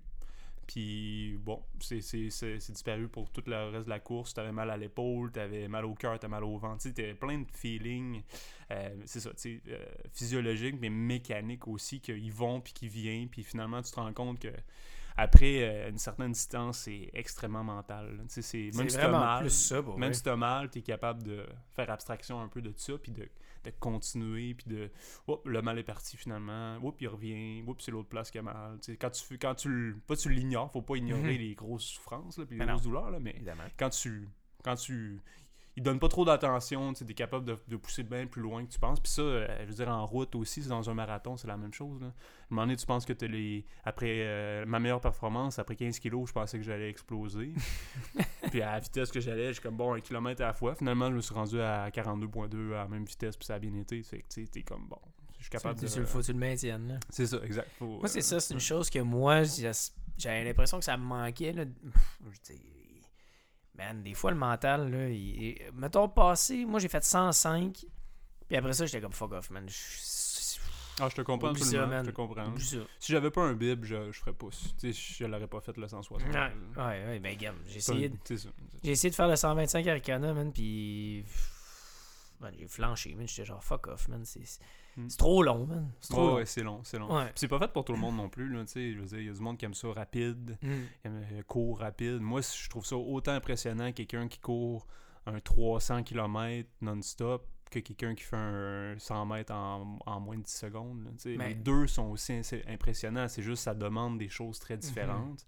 Au niveau psy- euh, psychologique, je pense que la demande est peut-être pas la même, mais pour te rendre à courir un 100 mètres en bas de 10 secondes, faut que tu mettes des heures, faut que tu mettes du toi dedans pas mal. Fait Ben oui. c'est- Je te dirais que, tu sais, demander, ça s'équivaut un peu quand même. là. Fait que, c'est juste... C'est ça impressionnant. ça, ça. Puis je suis d'accord avec toi, c'est long, là. puis ça devient très mental, C'est des qualités mentales que qu'il faut que tu développes, mais en même temps, je veux dire, t'es pas obligé non plus de développer. non, mais non. Mais c'est pas une te chose. là. Tu vois, tu, dis qualité, euh, c'est mental. Mm. J'ai hâte de voir, mettons, est-ce que là, on commence à en entendre un peu parler du travail mental d'un athlète, mais tu sais, c'est pas encore hyper, genre, connu, Mhm, même qu'on Mhm. n'entend pas tant parler. mhm. J'ai hâte de voir qu'est-ce qu'ils vont sortir dans, mettons, 10 ans Ouais. pour les athlètes d'endurance Ouais. ou les athlètes... Ouais. Exemple, bon, ok, toi, pour renforcer ton mental. Euh, va falloir que tu tiennes, tu tiennes en genre position pull-up puis qu'on Ouais, te fucking ouais. slap sur les abdos pendant 15 heures. Tu sais, ouais, tu comprends? Ben, une J'extrapole. Il y a une couple d'études qui ont sorti déjà de ça, qui sont encore assez vieilles, mais tu sais, euh, je suis d'accord avec toi là, qu'il n'y a Mm. pas énormément de trucs là-dessus. Là. Je sais pas si tu as lu le livre de, puis je te le recommande si c'est pas le cas, mais Anger de Alex, euh, Alex Hutchinson. Non, man. C'est extraordinaire. C'est un super bon bouquin. Il parle de physiologie euh, au niveau d'endurance, de psychologie, de tout. Puis justement, il y a des études qui avaient été faites, pense que c'est en Angleterre, mais je suis Mhm. plus certain, je vais pas dire de niaiserie. Mais tu sais, mettons, il plaçait un athlète pour justement un ultra ou un marathon ou quelque chose comme ça devant un écran d'ordi. Puis il fallait juste qu'il clique, mettons, sur le triangle jaune qui apparaissait pendant 5, 6, 7 heures, soit en courant ou soit juste. Tu sais, puis c'était juste boring comme ça parce qu'à un moment donné, ça devient boring. tu sais, Ça devient Non, ennuyant, ouais. courir un ultra. euh, tu t'ennuies des fois. L'enfer. Fait que tu sais, c'était juste pour conditionner le cerveau, à acclimater le cerveau à répéter une tâche qui est ennuyante, puis de pas... Puis moi, c'est ça mon problème, je pense, c'est que je pense que je serais capable d'aller plus vite, mais de m'emmener, je, je, je- je suis comme blasé. Ben, moi aussi. puis là, j'ai un pace qui s'installe, puis je suis comme, ah, On est bien. regardez ce pace-là, puis je pense que ça va être bon, un, un bon pace, puis là, il y a quelqu'un qui te rattrape, puis là, tu fais comme, ah, ben, je suis capable d'aller bien plus vite, Ben je le suis, finalement, tu le redépasses, puis tu Mhm. repars, puis là, t'es comme, j'aurais pu tenir ce pace-là bien plus que le mien que je tenais, finalement. Ah, mais comme je disais, le cerveau, il est lâche, man. Le cerveau, il, comment, il, quand veut être confortable, lui. ouais, c'est ça. Fait qu'aussitôt que tu dépasses le niveau de confortabilité, Ouais, ah ouais, ouais. Ben. C'est encore plus impressionnant, les gars qui sont capables de, de, de gagner ces événements-là puis d'être à bloc. Mais tu sais, probablement qu'ils ont quelqu'un qui les challenge aussi, un à côté de l'autre. Ben, mais ça, ça leur enverra rien de leur vitesse. Là. Ben non, man. Je sais pas si t'as vu, mais tu sais, euh, mettons un gars comme Jim Wesley qui a fait le, le, le, le, le 100, euh, Ben oui. 100 km à Euh, 4,30 kg, puis qui a manqué ça de, de Euh, 16 secondes. Tarawera? Attends, attends. euh, je me rappelle pas c'est où le- la place. Là, mais- C'est-tu euh, Western States? Euh, non, non, non, c'était sur route. C'était le 100 km Ah, route. oui, oui, ça oui, fait, oui, oui, ça fait- ça un fait un an, hein. Ah, ben Euh, non, non, ça- non, non, ça fait pas si longtemps que ça. Non, ça fait ça un fait- mois. Ouais, oui, ouais. oui, mais je sais de quoi tu parles. Ouais, puis euh, tu sais, 100 tu kilos dis- sur route. Ouais, puis lui, là, tu sais. 430. Oh, ouais, puis là, tu ton pace, tu regardes ta montre, puis tu, la- tu te déroges pas de ça pendant. Puis ça, ça inclut s'il faut que tu arrêtes de pisser, faut que Mhm. tu arrêtes de boire, puis tout, là. Ah, mais il fait Puis, hey, c'est vite pour très longtemps. Puis, tu ta capacité mentale à juste maintenir, pas juste physique, là, juste mentale à regarder ta montre. Parce que, tu sais, entre toi et moi, quand on court, tu regardes ta montre à chaque minute, ou presque. Ben oui. C'est comme un réflexe Mhm. inné. Mais, ce gars-là, euh, probablement qu'il regardait plus qu'à chaque minute. Puis, il faut, que tu- faut que tu sois sur le pace, là. Tu peux pas, euh, tu peux pas. euh, tu peux pas déroger. Fait que c'est tough Mais mentalement. Jim Walmsley, lui, euh, c'est un, un freak of nature. là. Ouais, absolument. Mais il avait fait aussi la Tarawera Ultra au, en Nouvelle-Zélande. Je pense qu'il avait roulé en sentier à 4,27 ou un Ouais, affaire a même sur bon 100. sens, man. Ça a pas de bon sens. man. Dude, man. Moi, je me demande comment il fait pour gérer ses problèmes d'estomac, pour Ouais. gérer tout ça. Ouais. Parce que la- tes problèmes d'estomac, man, c'est sûr qu'à un moment donné, t'as ta nutrition qui est, Ouais. qui est compris, man. Moi, j'ai jamais compris ma nutrition, man. Jamais. Mais en même temps, je pense que c'est c'est probablement acquis pour ce genre d'athlète-là, mais ça reste du gamble au day-to-day. Mhm. Tu sais, C'est jamais 100% acquis parce que tu peux te lever un matin puis euh, à, à moins, tu sais, mettons, tu t'es déplacé dans un autre pays, euh, t'as quand même mangé des affaires de là-bas, même si c'est Ouais, des affaires man. que tu manges normalement, c'est peut-être Mhm. pas la même marque, c'est peut-être pas la même... euh, Fait que tu sais, c'est- un peu du gamble. Puis c'est ça que je trouve merveilleux en ultra, c'est que peu importe comment tu te prépares, euh, il y a quand même un flip de coin de 50% que ça peut aller. C'est sûr que tu sais, ça va jamais aller ultra mal pour ce genre d'athlète-là. Au lieu de faire finir premier, il va finir cinquième. Ouais, oui, il va se perdre. Oui, il va se perdre. Mais tu sais, c'est quand même un flip de coin de dire, Ouais. bon, aujourd'hui, ça va-tu bien aller ou pas? Puis c'est- pas 50-50, là, mais tu sais, ça se rapproche quand même de ça. Là, tu sais, c'est-. Mais c'est fascinant, ouais. C'est dans- vraiment fascinant. T'as moins, t'as moins- je te dirais que dans un, tu sais, dans un 100 mètres, que c'est ultra technique, puis tu sais, ta biomécanique doit être parfaite, Mhm. tu dois faire aucune erreur. Euh, les petits détails sont ultra importants, mais comme l'aspect de la nutrition, c'est zéro. Fait que tu t'as juste ça à gérer, puis si tu te sens bien à ce moment-là, ça va bien aller. À moins que tu aies des problèmes gastriques avec Mhm. tout. C'est... Ça que Jean-Simon il disait. J'étais là, ta nutrition, ça ressemble à quoi? Il était là, bah, Ben, c'est ça. Sur un 3000 C'est vrai. mètres, ben, c'est moins de 10 minutes. C'est bien rare que ça va être un limitant pour eux autres. Vrai. Euh, à moins que tu aies pogné, tu aies chopé de quoi la veille, puis que tu aies des, la diarrhée, puis que tu sois pas trop sûr. Mais tu sais, ben, en ultra, euh, même si tu pars, puis que tu te sens bien, euh, ça se peut que ça vire mal. Il y a plein Mal? des affaires qui peuvent arriver Hey, dans dedans de mon 8, gars. 10, 12 heures. Hey. C'est la chasse, euh, tu peux la développer pendant. là. T'es dans un Puis 3000. solide pendant. Puis dans un le 3000, non, tu sais, pas ça, tant que ça. va là. pas arriver. là, Non. à moins que Ça va être le stress d'avant qui va ça. gérer, C'est mais- ça. Après ça, euh, le stress d'avant se finit, puis Ouais, pauvre c'est ça. 3000 mètres. Non, mais puis moi, je trouve ça merveilleux dans l'ultra, c'est que t'as pas juste la composante entraînement, tu t'as Mhm. tout ça qui peut influencer ta course. euh, autant comme en ski de fond, les skis, mettons, dans un beaucoup d'années que j'entraînais, les skis, c'était un struggle parce que ta, ta, ta, ta performance dépend pas juste de ta capacité physique. Puis si t'as des mauvais skis aujourd'hui, pour x, x raisons, tu vas pas finir premier même si t'étais le plus en forme. Elles sont plus lourds, sont peut-être moins bien Ils cirés. sont moins bien cirés, euh, tes farteurs n'ont pas trouvé la bonne combinaison. L'autre, Hey, ben, oui, ils ont trouvé la meilleure combinaison qu'ils avaient trouvée, mais l'autre équipe a trouvé une bien meilleure combinaison. Fait que, tu sais, même si tu as pendant 4 ans euh, travaillé au plus fort de tes capacités, tu t'es présenté la journée, tu allait tout bien au niveau physique, si tes skis étaient plus lents cette journée-là, parce que tu n'étais pas sur la bonne compagnie, parce qu'il y a des compagnies aussi qui sont plus performantes dans le chaud, il y en a qui sont plus performantes dans le froid. Sérieux? Euh, fait que tu vas être juste screwed parce que. Voyons.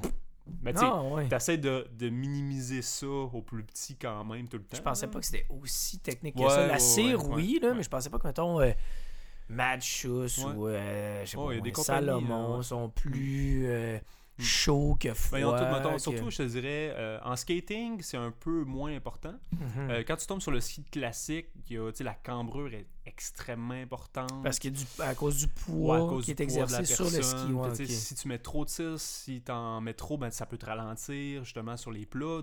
Dans la Ouais. phase de glisse, euh, ça peut, il y a, il y a énormément de... Tu peux avoir la bonne cire, mais tu en as mis juste une petite affaire trop épais, fait que trop, ça te ralentit de 0.1 mètre par seconde. c'est- pas acceptable parce que Ben tu vas, même si tu es en bonne forme, tu vas te faire dropper, Ben c'est oui. sûr. Fait que, l'art du classique, euh, tu sais, puis j'ai- j'aime beaucoup faire du skate et tout, puis à travers les années, j'ai compris que l'art du classique, c'était faut que les, étoiles soient alignées pour toi, puis que tout se, se soit bien là. euh. Fait quand tu gagnes un 50 des classiques, euh, T'es une machine. t'es une machine. ton- L'équipe une ton machine. équipe a fait une grosse, une grosse job aussi. là. C'est assez impressionnant. Parce que, man, moi, je me suis lancé dans le ski de fond en Ouais. 2017, peut-être.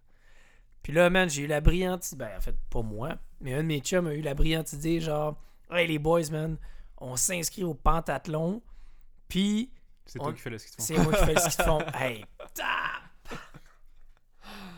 Dude, man, la honte. La honte monumentale. Hey, En tough! skate, en skate ou en Ben non, classique? En classique. classique, ouais. Puis, euh, le gars qui nous a inscrit, lui, c'est un ancien cycliste un, euh, qui, a, qui a fait le Tour de France. C'est Ouais. Dave, David Veilleux, c'est un de mes chums d'enfance. Puis là, il dit Hey man, il dit euh, Hey, on s'inscrit au pentathlon, puis euh, on, on- on s'inscrit dans l'élite. Fait que là, moi, j'étais comme Bon, ben ok, ils vont peut-être prendre, tu sais, ils vont peut-être me faire courir, tu sais, ou. Mais non, man, les autres les autres membres de mon équipe couraient toutes. Puis lui, évidemment, il va aller faire du bike, il va faire du vélo. Fait que t'as le last pick, là. Fait que les jeux last, ben, last pick, tu sais. Là, j'étais comme, ok, c'est correct, je vais, me- je vais me sacrifier. Fait que j'ai fait euh, le pentathlon des neiges en classique, au, en élite. Et j'ai eu l'air d'un Chris de cave. Je te dirais qu'avoir l'air d'un Chris de cave en Hey. ski fond, là, les premières années que t'en fais, ça arrive très fréquemment. J'avais fait du ski fond peut-être 30 fois. Euh, Même pas, man. Ouais, même fait- 30 fois, c'est pas énorme, c'est ça. C'est... Tout le monde était là, hey Sim, ça va? Tu sais, euh, ben Sim, tu sais, hey, les spectateurs étaient là, genre, hey, ça va? euh? Moi, j'étais comme, ah, ah, ah, ah, je rushais ma vie, mon gars. Parce que, tu sais, en classique, faut comprendre que si tu marches, tu vas avancer. Ah oui, ben Mais oui. si tu veux aller vite sur le plat ou dans les montées, ça prend une technique optimale. Puis, tu sais, ça prend. Tu sais, il y a tout le synchronisme de- Hey, d'écraser le ski au bon moment, de glisser au bon moment. Puis ça, hey, ça prend. Honnêtement, là, tu sais, de le faire. Je te lève mon chapeau parce qu'aller vite après trois ans, c'est tough. Mais, tu sais, ça prend. Moi, ça m'a pris cinq ans à être. Pour dire que j'étais très à l'aise. Tu sais, que je, je me. En classique? Ouais, en classique, puis même en skate, là, je te dirais que ça prend entre, entre 4 et 5 ans pour avoir une technique optimale. Puis tu sais, dire, mettons que moi, je, moi, je skie très mollo à 100 pulse, Mhm. puis toi, t'es à côté de moi, puis tu vas skier, mettons, à 160 parce que t'essaies d'aller à la même vitesse. Il y a tellement de composantes techniques puis de glisse qui est important dans le ski. C'est ça qui est la beauté du sport. C'est ça qui est la beauté du sport. C'est pour ça qu'un gars comme Alex, même s'il n'y avait pas, tu ça a été mesuré dans le passé, il n'y avait pas un- le plus gros VO2 de la Mhm. gang. Tu sais, les Norvégiens, des fois, ils ont des, des, Des 92, des 93, 90, ouais, ouais. c'est ça. Mais lui, il avait pas ça, mais il était tellement élégant puis Il y avait une efficace. bonne technique. C'était un des meilleurs techniciens au monde, Ah. Ah, surtout en skate. Puis tu le regardes skier, puis il a l'air de, de, de- c'est Il flotte. puis c'est- beau, puis c'est justement, il il- l'économie d'énergie, Il euh, l'avait. 100%. tu sais, Il n'y a aucune perte dans, dans tous ces mouvements qu'il faisait. Puis tu sais, ça, à la, à la course, tu peux aller chercher ça aussi un peu, mais Mhm. en ski de fond, c'est comme fois, fois 1000 exponentiel. là. Toute l'économie de travail que tu peux aller chercher avec la technique, c'est... Ouais, Tu parles d'économie de travail puis de technique. Il y a euh, Functional Patterns, connais-tu ça? J'ai vu passer ça sur... euh, J'ai vu passer ça sur Facebook, je pense. Ouais, ouais, Functional ouais. Patterns. Faudrait que tu t'informes un petit peu plus là-dessus. Il y a un gars que je connais qui euh, est, euh, il est gros là-dedans. là. C'est juste, on revient à la base de l'homme. Mhm. Euh, un homme est pas fait pour courir. Ben, euh, en fait, on dit ça de même, là, Ouais. mais tu sais, l'homme est fait pour courir avec toute la motion de son corps. Fait que, mettons, euh, tu sais, comme nous, ben, moi, quand j'ai commencé à courir, on m'enseignait que, bon, ben, man, faut que tu gardes ton haut de corps assez stiff pour, euh, tu sais, conserver ton énergie, ta, ta, ta, Mhm, puis, tu sais, euh, bouge pas trop tes bras, et ta, ta, ta. Mais ça, c'est tout le contraire. Fouette tes bras à l'arrière, utilise tes épaules, utilise tes hanches, utilise tout Ah ton ouais, corps pour ah ouais. Puis c'est extrêmement fascinant, man. Mais tu- là, tu parlais d'économie d'é- d'énergie. Ouais, ouais. Parce qu'à long terme, fouetter ses bras, Ouais, man, ça. comme un, comme un malade, ça doit, ça, ça doit pas être trop économique sur 100 km, mais sur un bas kilométrage comme du 3000 mètres, euh, même du 800 mètres, tu sais, Usain Bolt, quand tu le vois partir, il est bas, puis il fait des rotations de ses épaules, fouette Mhm, ses mhm. bras, man, puis il est, il est hyper élancé, tu sais. Fait que ça, ça veut dire qu'il utilise toute le- la motion de son corps pour se propulser vers l'avant. As-tu déjà entendu parler de ça? Ben en fait, euh, je te dirais que ben, tu sais, c'est une philosophie quand même assez répandue. Euh, Puis tu sais, revenir. Ah, c'est répandu? Au, ben tu sais, en fait, répandu. c'est Je te dirais pas. Ben, comme, comme tu l'expliques, je pense pas que c'est extrêmement répandu, mais tu sais, de, je te dirais de revenir à des, des mouvements qui sont un peu plus primo, c'est assez, euh, c'est assez euh, répandu. Puis tu sais, ça, ça, ça, ça date des années 90, euh, Ok. quand même Ah, assez. Mais tu sais, ça, c'est dans tous les mouvements. C'est pas juste dans la course. Là, tu sais. Mettons, tu vas. euh, justement, tu sais, moi, je fais beaucoup d'analyse, euh, de- de- d'évaluation fonctionnelle. Puis tu de. Mon analyse est basée sur les mouvements d'un bébé. Fait que qu'est-ce qu'un bébé fait dans son développement? Pour euh, devenir debout puis marcher normalement puis demander euh, dandiner puis courir Mhm. puis euh, être, être fonctionnel.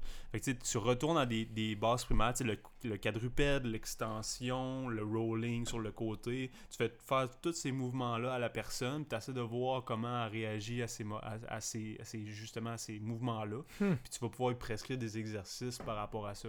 C'est une philosophie qui est quand même assez, assez répandue, mais c'est comme, comme tu dis, le functional pattern, c'est. Je pense. Moi, je suis toujours d'avis qu'il y a énormément de, de bonnes choses à aller chercher de ces formations-là, puis ces, euh, ces philosophies-là. Je parlais pas spécifiquement de tout Ouais, ça. là. Sais, C'était plus, fond, mettons, la méthode. Ouais, comme tu, ça. parles, comme tu parlais de ça. là, sais, ouais. le seul bémol qu'il faut faire euh, avec ça, c'est que, tu sais, mettons, euh, ce- cette personne-là, ce, ce, ce, ce- je sais pas si c'est un kinésiologue ou peu Mhm. importe, c'est un entraîneur. Ah, c'est un bon, c'est un bon. Il veut, mettons, il vend sa salade un peu, veut, veut pas, lui, il, il c'est ça son Ouais, comprends. entreprise, puis tout. Fait que, tu sais, moi, tout ce que je fais, c'est que quand j'écoute ces gens-là, j'absorbe le maximum de ce que je peux. Puis ensuite, quand je me retire, ben, j'essaie de, de, me, de, de reprendre un peu les connaissances que j'avais, qui ont été peut-être des fois bâchées ou que, bon, Mm. sais, qui ont été modifiées. Puis là, mettre ça en perspective, évaluer la balance un peu de ça, puis faire, OK, je vais prendre telle chose qu'il m'a dit, mais celle-là, bon, je suis plus ou moins d'accord, puis tout. Puis comme tu disais, tu sais, mettons, d'utiliser ton full body quand tu cours, peut-être que ça peut être bon pour certains, pour d'autres, peut-être que ça va être moins bon. Moi, ma Mhm. philosophie, c'est que tu devrais générer le mouvement avec le moins d'efforts possible pour qu'il soit efficace. Peu importe si tu fais un 1RM de, de, de clean and jerk d'haltérophilie ou que tu cours un 300 km. Le moins d'efforts possible Hmm. va générer le meilleur résultat. Puis là, je veux pas que ça soit mal interprété. Non, non, vas-y, vas-y. J'essaie de, que- de penser à. tu recrutes les bons muscles au bon moment, dans les bons angles, ça va toujours générer un meilleur résultat plutôt que, par exemple, euh, si tu utilises, par exemple, la rotation interne de l'épaule Mhm. quand tu cours euh, un 100 mètres, ben ça va diriger ton énergie sur le côté, à l'intérieur, plutôt qu'à l'avant. Hmm. Fait que tu vas pas maximiser le geste sportif qui est supposé d'aller en avant, finalement. Tu vas le faire vers le côté, un peu vers l'arrière, tu sais, vers le. On appelle ça le plan frontal, mettons, ou le plan transversal.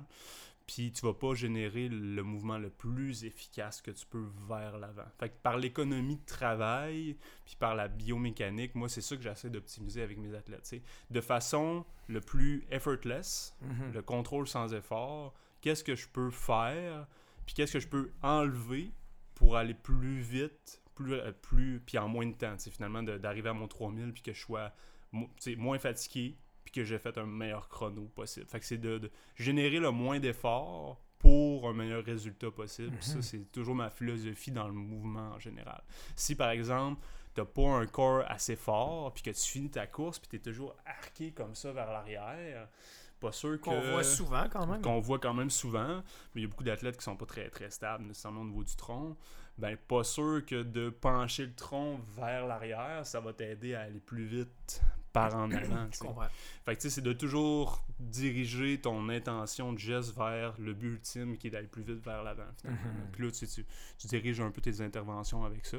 Puis je suis d'accord, sûrement que je serais d'accord avec plein de choses qu'il propose, mais c'est là le bémol, moi, que j'apporterais, puis que je connais pas du tout sa méthode. Puis je me dis, tu sais, faut toujours euh, rationaliser, peser la balance Mhm. du pour ou contre. Puis moi, tu sais, mon, mon but, c'est de partir de cette ligne-là, arriver là le plus vite possible. Fait que théoriquement, selon mes connaissances à moi, c'est quoi la meilleure façon d'y arriver? Ben, ben, ce serait de produire un mouvement qui est plus clean, plutôt que de, de produire un mouvement qui est plus, mettons, euh, chaotique. là, Ah, ouais. T'as un peu, je vais essayer de le trouver, je suis capable. Bouge pas. Faudrait que j'aille une équipe technique, man. qui te shoot l'info. Ouais, c'est ça, en exact. plein. En plein ça. Functional. Parce que, tu sais, il y a- dans, dans la même euh, philosophie que tu parles, là, tu sais, euh, Mhm. la nouvelle mode, je sais pas si tu as vu passer, mais le Animal Flow, là, que, que, Ah, si, ouais, non. que t'es... Non, t'as pas vu Non, passer ça? non, non, mais je suis. je- je- C'est comme des je- cours, euh, des cours de groupe, là, les instructeurs. Puis, tu sais, je- c'est sûrement très bon, puis c'est sûrement très, très nice pour, euh, pour euh, plein de gens. Mais, tu sais, c'est ça. Ils te font ramper à terre, ils te font faire des mouvements que Ah, tel oui. animal ferait, tu sais, de crawling. Ben, c'est correct. c'est comme de là, la dire. danse au sol, là. Ouais, un petit peu, un petit peu. Là, mettons, ils font des euh, ouais. mouvements. Ouais, C'est des mouvements euh, tu sais, primaires un peu là, que tu, fais au sol. Puis tu sais, c'est correct parce que tu sais, tu loads tes épaules. Tu sais, tu mets ta main sur le plancher, tu te penches dessus, ça load l'épaule. Tu sais, c'est tous des bons Animal mouvements. Il y a beaucoup de, tu sais, de rotation, des affaires comme ça. Fait que c'est très très bien. Bon, est-ce que ça, ça va t'amener à être un meilleur coureur? Tu sais, je sais pas, là. tu sais, C'est ça, je me demande. En même temps, faut que tu travailles ta mobilité pour faire ces Ben, mouvements-là. ben, faut que c'est tu. sais, C'est- ah. C'est toujours de te demander c'est quoi le. C'est quoi le, le- c'est quoi la finalité de ça? Le podcast est une présentation de Cartus, K-A-R-T-U-S. Merci les gars de pouvoir me permettre de, de- de- de faire ce podcast-là avec un aussi bon son. Euh, juste pour vous mettre en contexte, Cartus, une compagnie de Québec qui produise des chaises pour les personnes à mobilité réduite, donc des chaises à trois roues. Euh, très, c'est très très très haut de gamme, c'est des très bonnes chaises. Euh, j'ai eu la chance de pousser quelqu'un à mobilité réduite l'année dernière et ça a complètement changé la vision que j'ai pour la course et c'est pourquoi j'ai décidé de m'associer avec Cartus. Donc merci guys.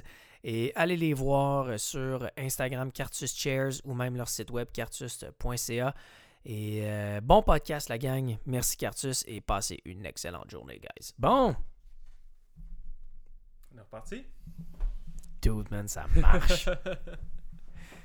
ok, je vais faire un petit, euh, un petit annonce. Là. Si jamais, moi je gagne pas une crise de scène en faisant ce podcast-là, man. Mais si jamais il y a quelqu'un dans la vie là, qui veut venir m'aider à faire le, le petit son, là, puis la, la, la. Comment t'appelles ça? La, la, La mise en scène. la mise en. le, le technique, manifestez-vous, écrivez-moi Simon-Pierre Leblanc sur Facebook, Instagram, whatever. là. plus capable de gérer le petit programme. Merci, Charles, de, ton, de ta patience. Ça fait plaisir. Pas de stress. Oh, man. Comme je disais, la bonne bière en bonne compagnie. Oui, ça man. toujours bien. Santé, mon gars. Ouais, santé. Cheers à distance. Hop. Ouais, j'étais pas capable de me rendre.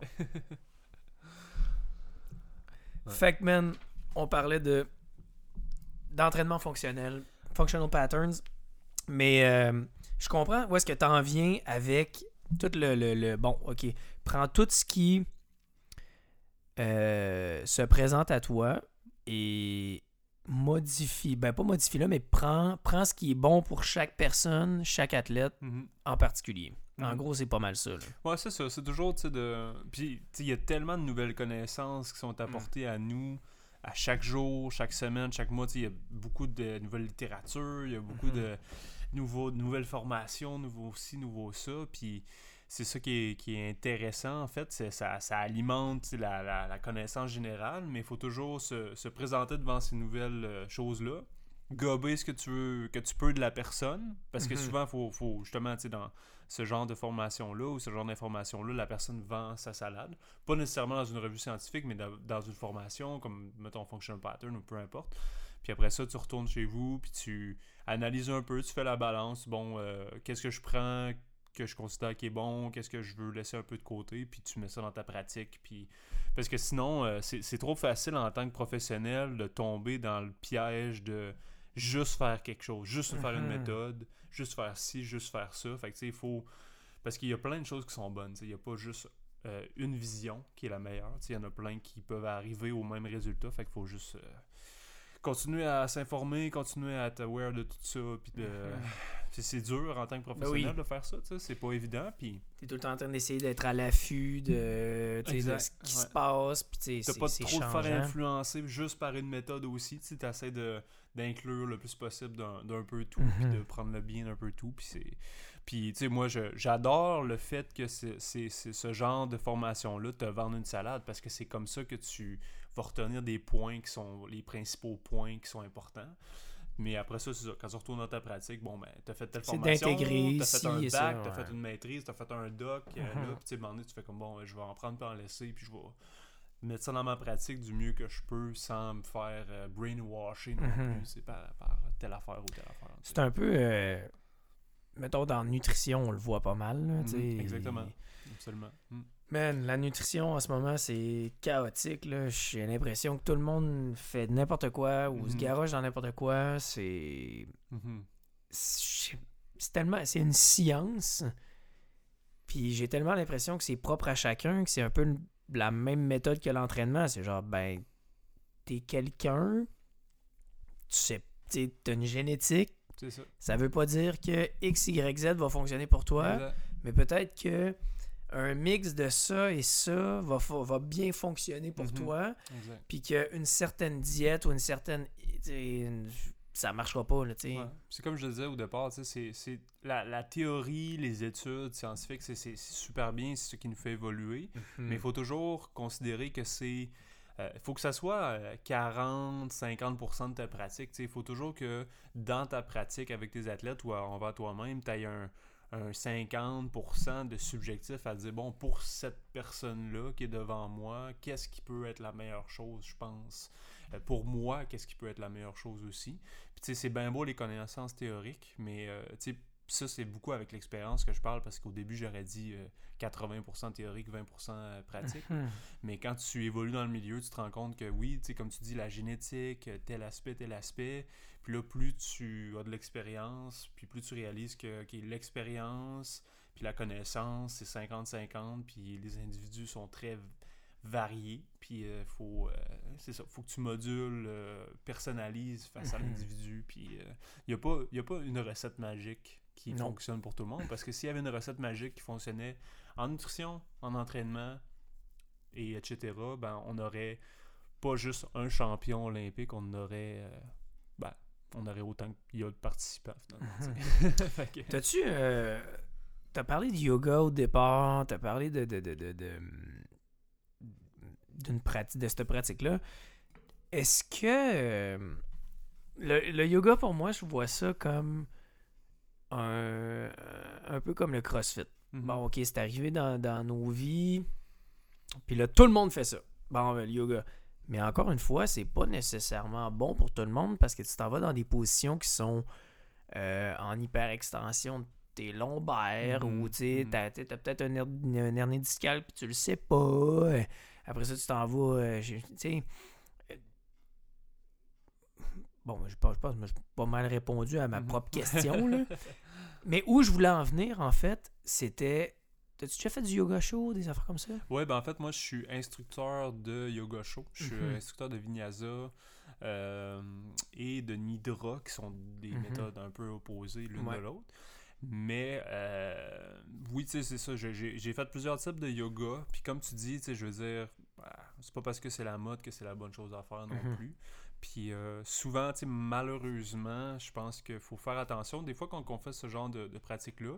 Parce que il y a bien des, des instructeurs qui sont exceptionnels, puis il y en a d'autres que, c'est une fin de semaine qui ont pris euh, à telle place, à Tulum, au Mexique, qui reviennent, puis qui sont des, des experts en yoga en deux jours. Sais, c'est- ça marche pas comme ça dans la vie. Je pense que ça te prend une, une bonne connaissance quand même du corps humain. Je pense que tout le monde peut bénéficier d'en faire, mais il faut qu'ils en fassent dans les limites fonctionnelles de leur corps, puis il faut que ça soit progressif. C'est sûr que dans une classe de 30-40 personnes, si on en revient à, à ça, parce qu'avec le COVID, c'est pas évident. Mais tu sais, le professeur n'a pas tout le temps le temps de voir chaque personne, tu sais, c'est quoi qui fait de Mhm. mal et tout.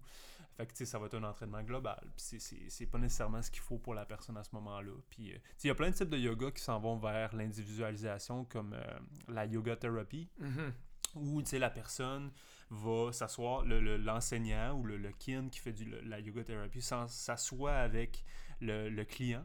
Il, il demande c'est quoi ses besoins, il va lui faire une petite évaluation, puis il va vraiment diriger sa pratique de yoga sur les besoins de la personne selon Ce qui est qu'est-ce qu'il a magique, besoin. là. Ce qui est C'est extraordinaire. ça, c'est c'est ça Mais qu'il c'est faut, de là. l'individualisation C'est extrême. c'est ça. Puis c'est un- tu sais, ça te prend le budget pour te payer un, un instructeur qui va te faire une, deux, trois fois par semaine ces genres de... Comme un entraînement dans un gym classique qu'on connaît, voilà, puis que personne veut payer, malheureusement, parce qu'on se connaisse tous. C'est ça, exactement. C'est sûr que, bon, quand tu payes, euh, le, le- quand tu payes peu cher pour un, mettons, une, classe qui a beaucoup de gens à l'intérieur, faut pas que tu t'attendes à ce que ça soit fait Ouais, pour ouais, toi, ouais, puis ouais, que ouais. ça t'apporte autant de bénéfices. Puis peut-être que, Tout à fait. justement, des fois, ça va selon tes blessures, selon tes limitations fonctionnelles, d'amplitude, de mobilité, ben, ça va t'apporter plus de négatif que de Mhm. positif.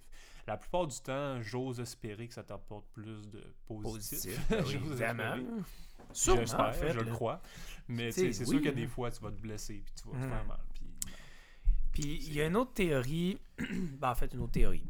Euh, la sudation, tu sais, Mhm. mettons, euh, tout ce qui est, euh, bon, ben, yoga chaud, Mhm. ou des cours chauds, Mhm. whatever, là, t'en penses quoi? Ben moi, je pense que ce genre... Ben tu sais, il y a, il y a toute une... euh, au niveau, euh, je te dirais, du, du yoga en- dans sa tradition, là, ils disent que ça va éliminer les toxines et tout ça. Bon, ça... Bon, Il y a bien des choses que moi, j'aime croire qui sont pas prouvées par la science. Puis ça, c'est pas prouvé par la science, malheureusement. Il n'y a Fait pas que- grand-chose qui est prouvé par la science en termes de sudation. Non, de- ben, tu sais, il y a, y a Pas a- grand-chose. Ouais, c'est ça, exactement. Tu sais, Il y a, y a beaucoup d'études sur la sudation en tant que, bon, quelle quantité d'eau tu devrais prendre, tu sais, c'est quoi la, la, la, la stratégie d'hydratation qui peut être semi-optimale et tout. Bon, en termes d'élimination de toxines, euh, bon, moi, moi j'ose croire que, bon, il y a certaines choses qui s'éliminent. Ben, Est-ce qu'on peut le mesurer? Non. Euh, fait que dans le fond, j'ose pas m'avancer là-dedans. Je pense que c'est il n'y a pas vraiment grand-chose qui s'élimine par la soirée. Le, le- le yoga chaud, qu'est-ce qui est intéressant? c'est l'aspect de chaleur. Puis moi, j'adore ça pour euh, tout ce qui est euh, acclimatation à la chaleur. Quand tu fais des grosses courses, mettons, moi, je suis un Hmm, coureur. fait que- Totalement. fait que, Je comprends ce que tu veux dire. Ouais, mettons, euh, il y a beaucoup d'études justement sur les saunas qui sortent récemment qui, qui disent que bon, de passer un 30 à 60 minutes dans un sauna à tant de degrés, ça va vraiment t'acclimater. Tu vas avoir beaucoup de bénéfices par Mhm. rapport après ça à courir dans un environnement chaud. Tu n'auras pas d'effet négatif de l'environnement vu que tu es acclimaté à ça. Je pense que de faire du yoga chaud, ça peut t'amener un peu vers cette. euh, Totalement d'accord mais avec ça. de- de- le, le fait d'éliminer des toxines et tout, j'oserais pas me dire que ça, Mm. ça a Puis un en termes de- là. Un muscle qui est réchauffé, parce que là, Mhm. c'est pas de l'échauffement, c'est rendu réchauffé. Ton muscle qui Ouais. est réchauffé. Ouais. Ça peut-tu vraiment apporter un bénéfice au niveau flexibilité? Euh, je suis pas un- je, euh, je te dirais, bon, je, je parlerai un peu euh, dans mon chapeau en disant ça, mais je pense ben qu'un un muscle qui est plus chaud en général Mm. peut être un peu plus flexible. Euh, puis, puis Ça va un petit Ouais. peu de la. Ouais. tu sais, Mais- un muscle qui est très froid, Mhm. bon, la rigidité associée au froid, c'est, je pense que c'est connu. Euh, chaud, aller chercher plus d'amplitude, bon, je pense que oui, mais à ce moment-là, la question, c'est est-ce que c'est bien de le faire? Mais quand tu penses à ça, mettons que tu mets un. je vais faire un, un drôle de- une drôle d'analogie, parce que là, je pense à voix haute. Mais quand tu mets, mettons, un steak dans le poêle, Mhm. littéralement, c'est un muscle. Ouais, un steak, c'est il un se muscle. dilate un peu, puis il faut euh, il prend de l'expansion. Ah, il prend de l'expansion. Il il Ah, rétrécit ben, pas ou ouais, en il c'est chauffe. sûr, ben, C'est sûr, que là, tu l'amènes à un. Ouais, un point hyper qui- fucking haut, là. Ouais, ouais, ouais. Ben, vu de même, vu de même, vu de même. Mais, Mais, euh, ouais. mais en fait, c'est que tu sais, il y a une adaptabilité qui est qui est euh, très euh, qui est très ben, qui, qui peut être à long terme au niveau du muscle mais qui peut être aussi à très court terme c'est à dire que si mettons sur une période de temps mettons une heure 30 minutes j'apprends au, euh, tranquillement à mon muscle à s'allonger en contrôle s'allon- tu sais, on parlait de mobilité Ah tantôt ouais. de contrôler dans l'amplitude ça peut être une mobilité musculaire. Euh, la chaleur va permettre peut-être le fait de, de- une certaine élasticité au muscle. C'est sûr que là, bon, si tu tombes dans la déshydratation, ça va faire le contraire, je pense. C'est que ton muscle va se. Il, il va s'empêcher de, de- de s'allonger parce que bon, tu as des composantes au niveau des tendons qui vont peut-être euh, re- re- se rendre un peu plus stiff. Mais si, si on, on reste dans une raisonnabilité, qu'on n'est pas 24 heures en temps, ou euh, 4-5 heures à suer abondamment, puis qu'on est 30 minutes, je pense qu'il peut avoir un certain bénéfice euh, de, de- l'élongation euh, avec la chaleur. Mais comme je le disais, à ce moment-là, est-ce que c'est bien. Est-ce que, quand tu, que tu augmentes cette amplitude-là, est-ce que tu contrôles ce que tu fais? Puis c'est pas parce que avec la chaleur, mettons, tu as augmenté la longueur de ton muscle, puis tu es capable d'aller chercher des, des meilleures amplitudes. Est-ce que tu contrôles ces amplitudes-là? Puis ça, moi, c'est là que je trouve que c'est important. Est-ce que tu contrôles les amplitudes que tu as générées supposément avec la chaleur? Ou est-ce que tu es un peu mou dans ces amplitudes-là, puis tu, tu génères pas de, de contraction puis de force dans ces amplitudes-là? Fait que là, c'est là que. Je sais pas. J'aimerais ça y a voir pas, plus euh, de, de- de- hmm. J'aimerais ça voir plus d'études là-dessus. Ouais. Il y en a pas tant qui sont sortis. Je- je- J'aurais. Mais tu sais, il y a tout- toute la il y, a- il y a beaucoup d'études qui, qui, ré- qui disent que bon, tu sais, te réchauffer avant un exercice, tu sais, de Mm. faire un peu de zone 1, faire un peu de bike avant la muscu juste pour activer un peu, bon, ça va ça va améliorer euh, ça, mais il y a plein de méthodes à part la chaleur qui peuvent euh, améliorer ça, tu sais, comme euh, dans les dernières études récemment, justement, le- tout ce qui est automassage, relâchement myofacial, avec les rouleaux, les balles, tu as un gain d'amplitude articulaire qui est, qui est très bon avec ça, sans t'étirer Explique c'est quoi le myofacial? Le myofacial, en fait, c'est que le, le- le muscle est entouré d'un- d'une d'une membrane euh, qui est fait de, plusieurs composantes là, qui ressemblent un peu aux muscles et aux tendons, mais qui va euh, souvent comprimer le muscle. Puis quand on réussit avec l'aide du massage, fait que ça peut être un massothérapeute, ça peut être un- un- une balle, un rouleau, tu sais, quand on se roule les quads, quand on se roule les fesses et tout, ben on va relâcher, on va augmenter le potentiel d'élasticité de cette membrane-là, puis on va être capable d'aller chercher une longueur de muscle qui est plus intéressante. Donc, euh, comme on disait tantôt, la chaleur, bon, on pourrait peut-être avoir cet effet-là. euh, éventuellement, on ne sait pas trop, mais en fait, le, le- le- le- comme le- le- l'automassage, là, tout ce qui est rouleau, massothérapie et tout, ça aurait un effet sur cette composante d'élasticité-là du myofascia qui entoure le muscle. Euh, puis ça nous permet d'a- d'allonger nos muscles plus, donc d'avoir une meilleure amplitude articulaire. Donc, il y a plein de méthodes qui peuvent nous amener à ça, là, je. Puis il y a des il y a des professionnels qui massent le myofascial. Peux-tu masser le myofascial? Ben, en fait, tu peux, la membrane Je pense que je pense que bon, il y a certaines méthodes peut-être, mais euh, je pense que c'est très difficile de masser euh, le fascia indépendamment du muscle. Parce que c'est dessus, Ouais. là, Mais en fait, c'est que, que le, ouais, c'est ça, c'est le fascia. En fait, c'est que le- la beauté de ça, puis il y en a plein d'auteurs qui parlent de ça. Euh, si vous êtes intéressé, si intéressé là-dessus, Thomas Meyer, c'est un, un- auteur incroyable sur ce, sur ce, sur les myofascias finalement. Mais c'est en fait c'est des, des lignes qui interconnectent les muscles, des enveloppes. Puis ça, ça, ça, ça va envelopper ton muscle. Ensuite, ça devient le tendon. Ça continue vers l'autre muscle. Donc, ça crée des liens entre tes muscles. C'est pas juste un muscle qui bouge indépendamment d'un autre finalement. Ça devient comme les enveloppes musculaires qui euh, se connectent avec d'autres enveloppes musculaires, d'autres enveloppes musculaires. Fait que finalement, tu te rends compte que le bout de ton gros orteil ou ton fascia plantaire en dessous de ton pied il est connecté à ton épaule droite. C'est pas, pas ça qu'on appelle le sling? Ou Euh, le- le- Ouais, un petit peu myofascial sling, ouais, exactement. C'est des, c'est des, en fait, c'est des, euh, des chaînes qui vont se contracter en synchronicité. Mettons quand je cours, par exemple, je vais déposer une jambe, je vais déposer l'autre, j'envoie mes bras à l'arrière. Ben, j'ai une chaîne myofasciale qu'on appelle la chaîne myofasciale postérieure oblique 5 s'inclut. Fait à partir de mon mollet ischio-jambier jusqu'à ma fesse, il y a des contractions qui se font en continu qui vont resserrer le myofascia par le fascia thoracolombaire, qui est un gros tendon dans le bas du dos, qui va aller au grand dorsal, qui vont aller jusqu'à l'épaule. que quand je vais déposer ma jambe gauche, mon épaule droite va se rétracter, puis va me propulser à l'avant quand je vais propulser. Fait que c'est tout des. C'est une façon de voir le mouvement plus en, en chaîne de contraction qu'en isolé sur ah, le bicep fait ça, le triceps fait ça, le quad fait ça, le fessier fait ça. Non, c'est une chaîne qui s'engage puis qui se relâche. Puis le, myo- puis le fascia, justement, une grosse importante là-dessus parce que c'est ça qui connecte chacun de ces unités, ces segments-là, un à l'autre finalement, puis qui crée cette, euh, ce, ce mouvement. Je reviens à FP, Functional Patterns, parce que c'est Ouais. ça exactement ce que je te disais tantôt. Ouais. Mettons, quand tu cours, tu utilises tout ton sling pour essayer de te propulser vers l'avant, mais sur, mettons, 100 mètres, probablement que ça serait bénéfique parce que tu peux ouais. utiliser toute la puissance de ton corps Ouais. et toute la Ouais. dynamique de ton corps.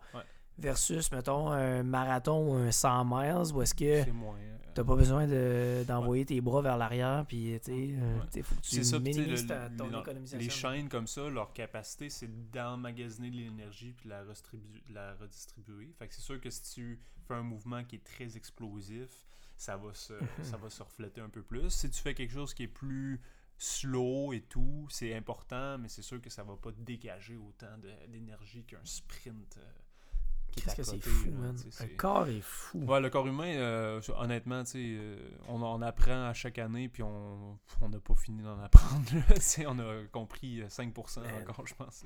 T'as-tu des formations qui s'en viennent, euh, ben, peut-être pas à cause du COVID, là, mais... Ben, en fait, j'en prends une en ligne présentement, justement, sur la course à pied. Euh, c'est des Allemands euh, qui s'appellent euh, Tutors qui, euh, qui donnent une formation sur les préventions de blessures à la course à pied, puis des méthodes d'entraînement préparation physique.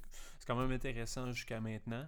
J'étais à, peu près au tiers de la formation, puis la- la formation rentre bien, c'est quand même intéressant, mais sinon, moi, à chaque année, j'essaie de, de cibler un à peu, euh, ouais, un, peu une formation, puis tu sais, avec mon, mon emploi, là, on a des, du budget un peu pour ça qui nous est attribué, fait que chaque année, j'essaie de me mettre à jour, mais il y a tellement de choses qui sont offertes que je pense que jusqu'à maintenant, j'ai été chanceux. J'ai ciblé les bonnes euh, formations qui m'ont amené ailleurs, mais c'est ça. Au fil des années, je vais voir qu'est-ce qui, qui va se développer aussi. Là. Puis, mettons, euh, qu'est-ce que tu penses qui s'en vient ou qu'est-ce que tu vois dans le futur qu'on parle pas encore qui va probablement dominer dans le monde de l'entraînement peut-être plus spécifique comme toi Mhm. ou peut-être dans le monde euh, de l'entraînement que tout le monde connaît, Ouais, ouais, juste à- en général. Ben, honnêtement, la dernière formation en présentiel que j'ai fait, c'était le, le Functional Range Conditioning, le FRC. Puis euh, j'aime énormément la, la mentalité euh, de la, de- du, du- du Spina. fondateur Spina. Ouais, je trouve C'est ça drôle- vraiment drôle intéressant. Nom de famille. Ouais, Andreo Spina. C'est un chiropraticien en plus, Spina. Spina. Euh, spine, c'est quand même drôle. Mais ouais, en fait, c'est ça. euh, puis lui, il amène toute la philosophie du contrôle moteur, de- d'être capable de contracter ses muscles dans des amplitudes extrêmes. Euh, puis puis lui, il parle beaucoup de la variabilité, d'entraîner euh, le muscle à, à accepter la variabilité, donc de l'entraîner dans toute l'articulation, euh, pardon, dans toutes les, les amplitudes possibles qu'il est capable d'aller Mhm. puis d'entraîner sa force dans toutes ces dans, les amplitudes euh, extrêmes. Puis ça, je trouve ça, on appelle ça les hand range, euh, les hand range training. Puis ça, je trouve ça vraiment intéressant. Puis ça, c'est quelque chose à m'explorer plus. Comment je l'intègre spécifiquement dans ma pratique, ça reste encore à développer. Parce que, tu sais, selon lui, ça devrait être des, des séances d'entraînement euh, pures. Puis, s'il y en a qui connaissent un peu la PNF, c'est, ça ressemble un peu à ça. Fait que, PNF, c'est. Mettons, euh, exemple très simple, je suis couché sur le dos, tu prends ma jambe, tu la soulèves pour étirer mon ischio, Mhm. puis là, tu mets, puis là, on garde cette position-là un certain temps, puis ensuite, je vais forcer contre toi pour descendre ma jambe vers le plancher, donc en contractant mon ischio, puis ensuite, je vais relâcher pour que tu m'amènes un petit peu plus loin dans l'amplitude.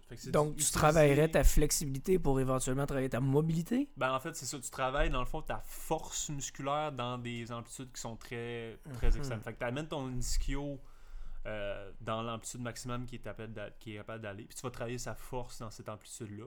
Puis selon plusieurs théories, tu vas être capable d'augmenter beaucoup ton amplitude de l'ischio-jambier puis articulaire de ta hanche avec ça. Puis lui, c'est juste ça, ses entraînements. Fait qu'au lieu de faire du squat, tu fais des séances d'étirement extrêmes, mais que tu vas te placer dans des positions extrêmes, puis que tu forces. Au niveau des hanches, au niveau des tendons des d'Achille, ouais, ouais, euh, des au niveau épaules. des chevilles, puis Mhm. tu forces dans des positions extrêmes, puis tu vas relaxer, contracter, relaxer et tout. Là. Fait que ça, c'est. Mais tu sais, t'as pas besoin de gym pour faire ça, t'as pas besoin, c'est juste ton corps, puis des positions euh, funky un peu.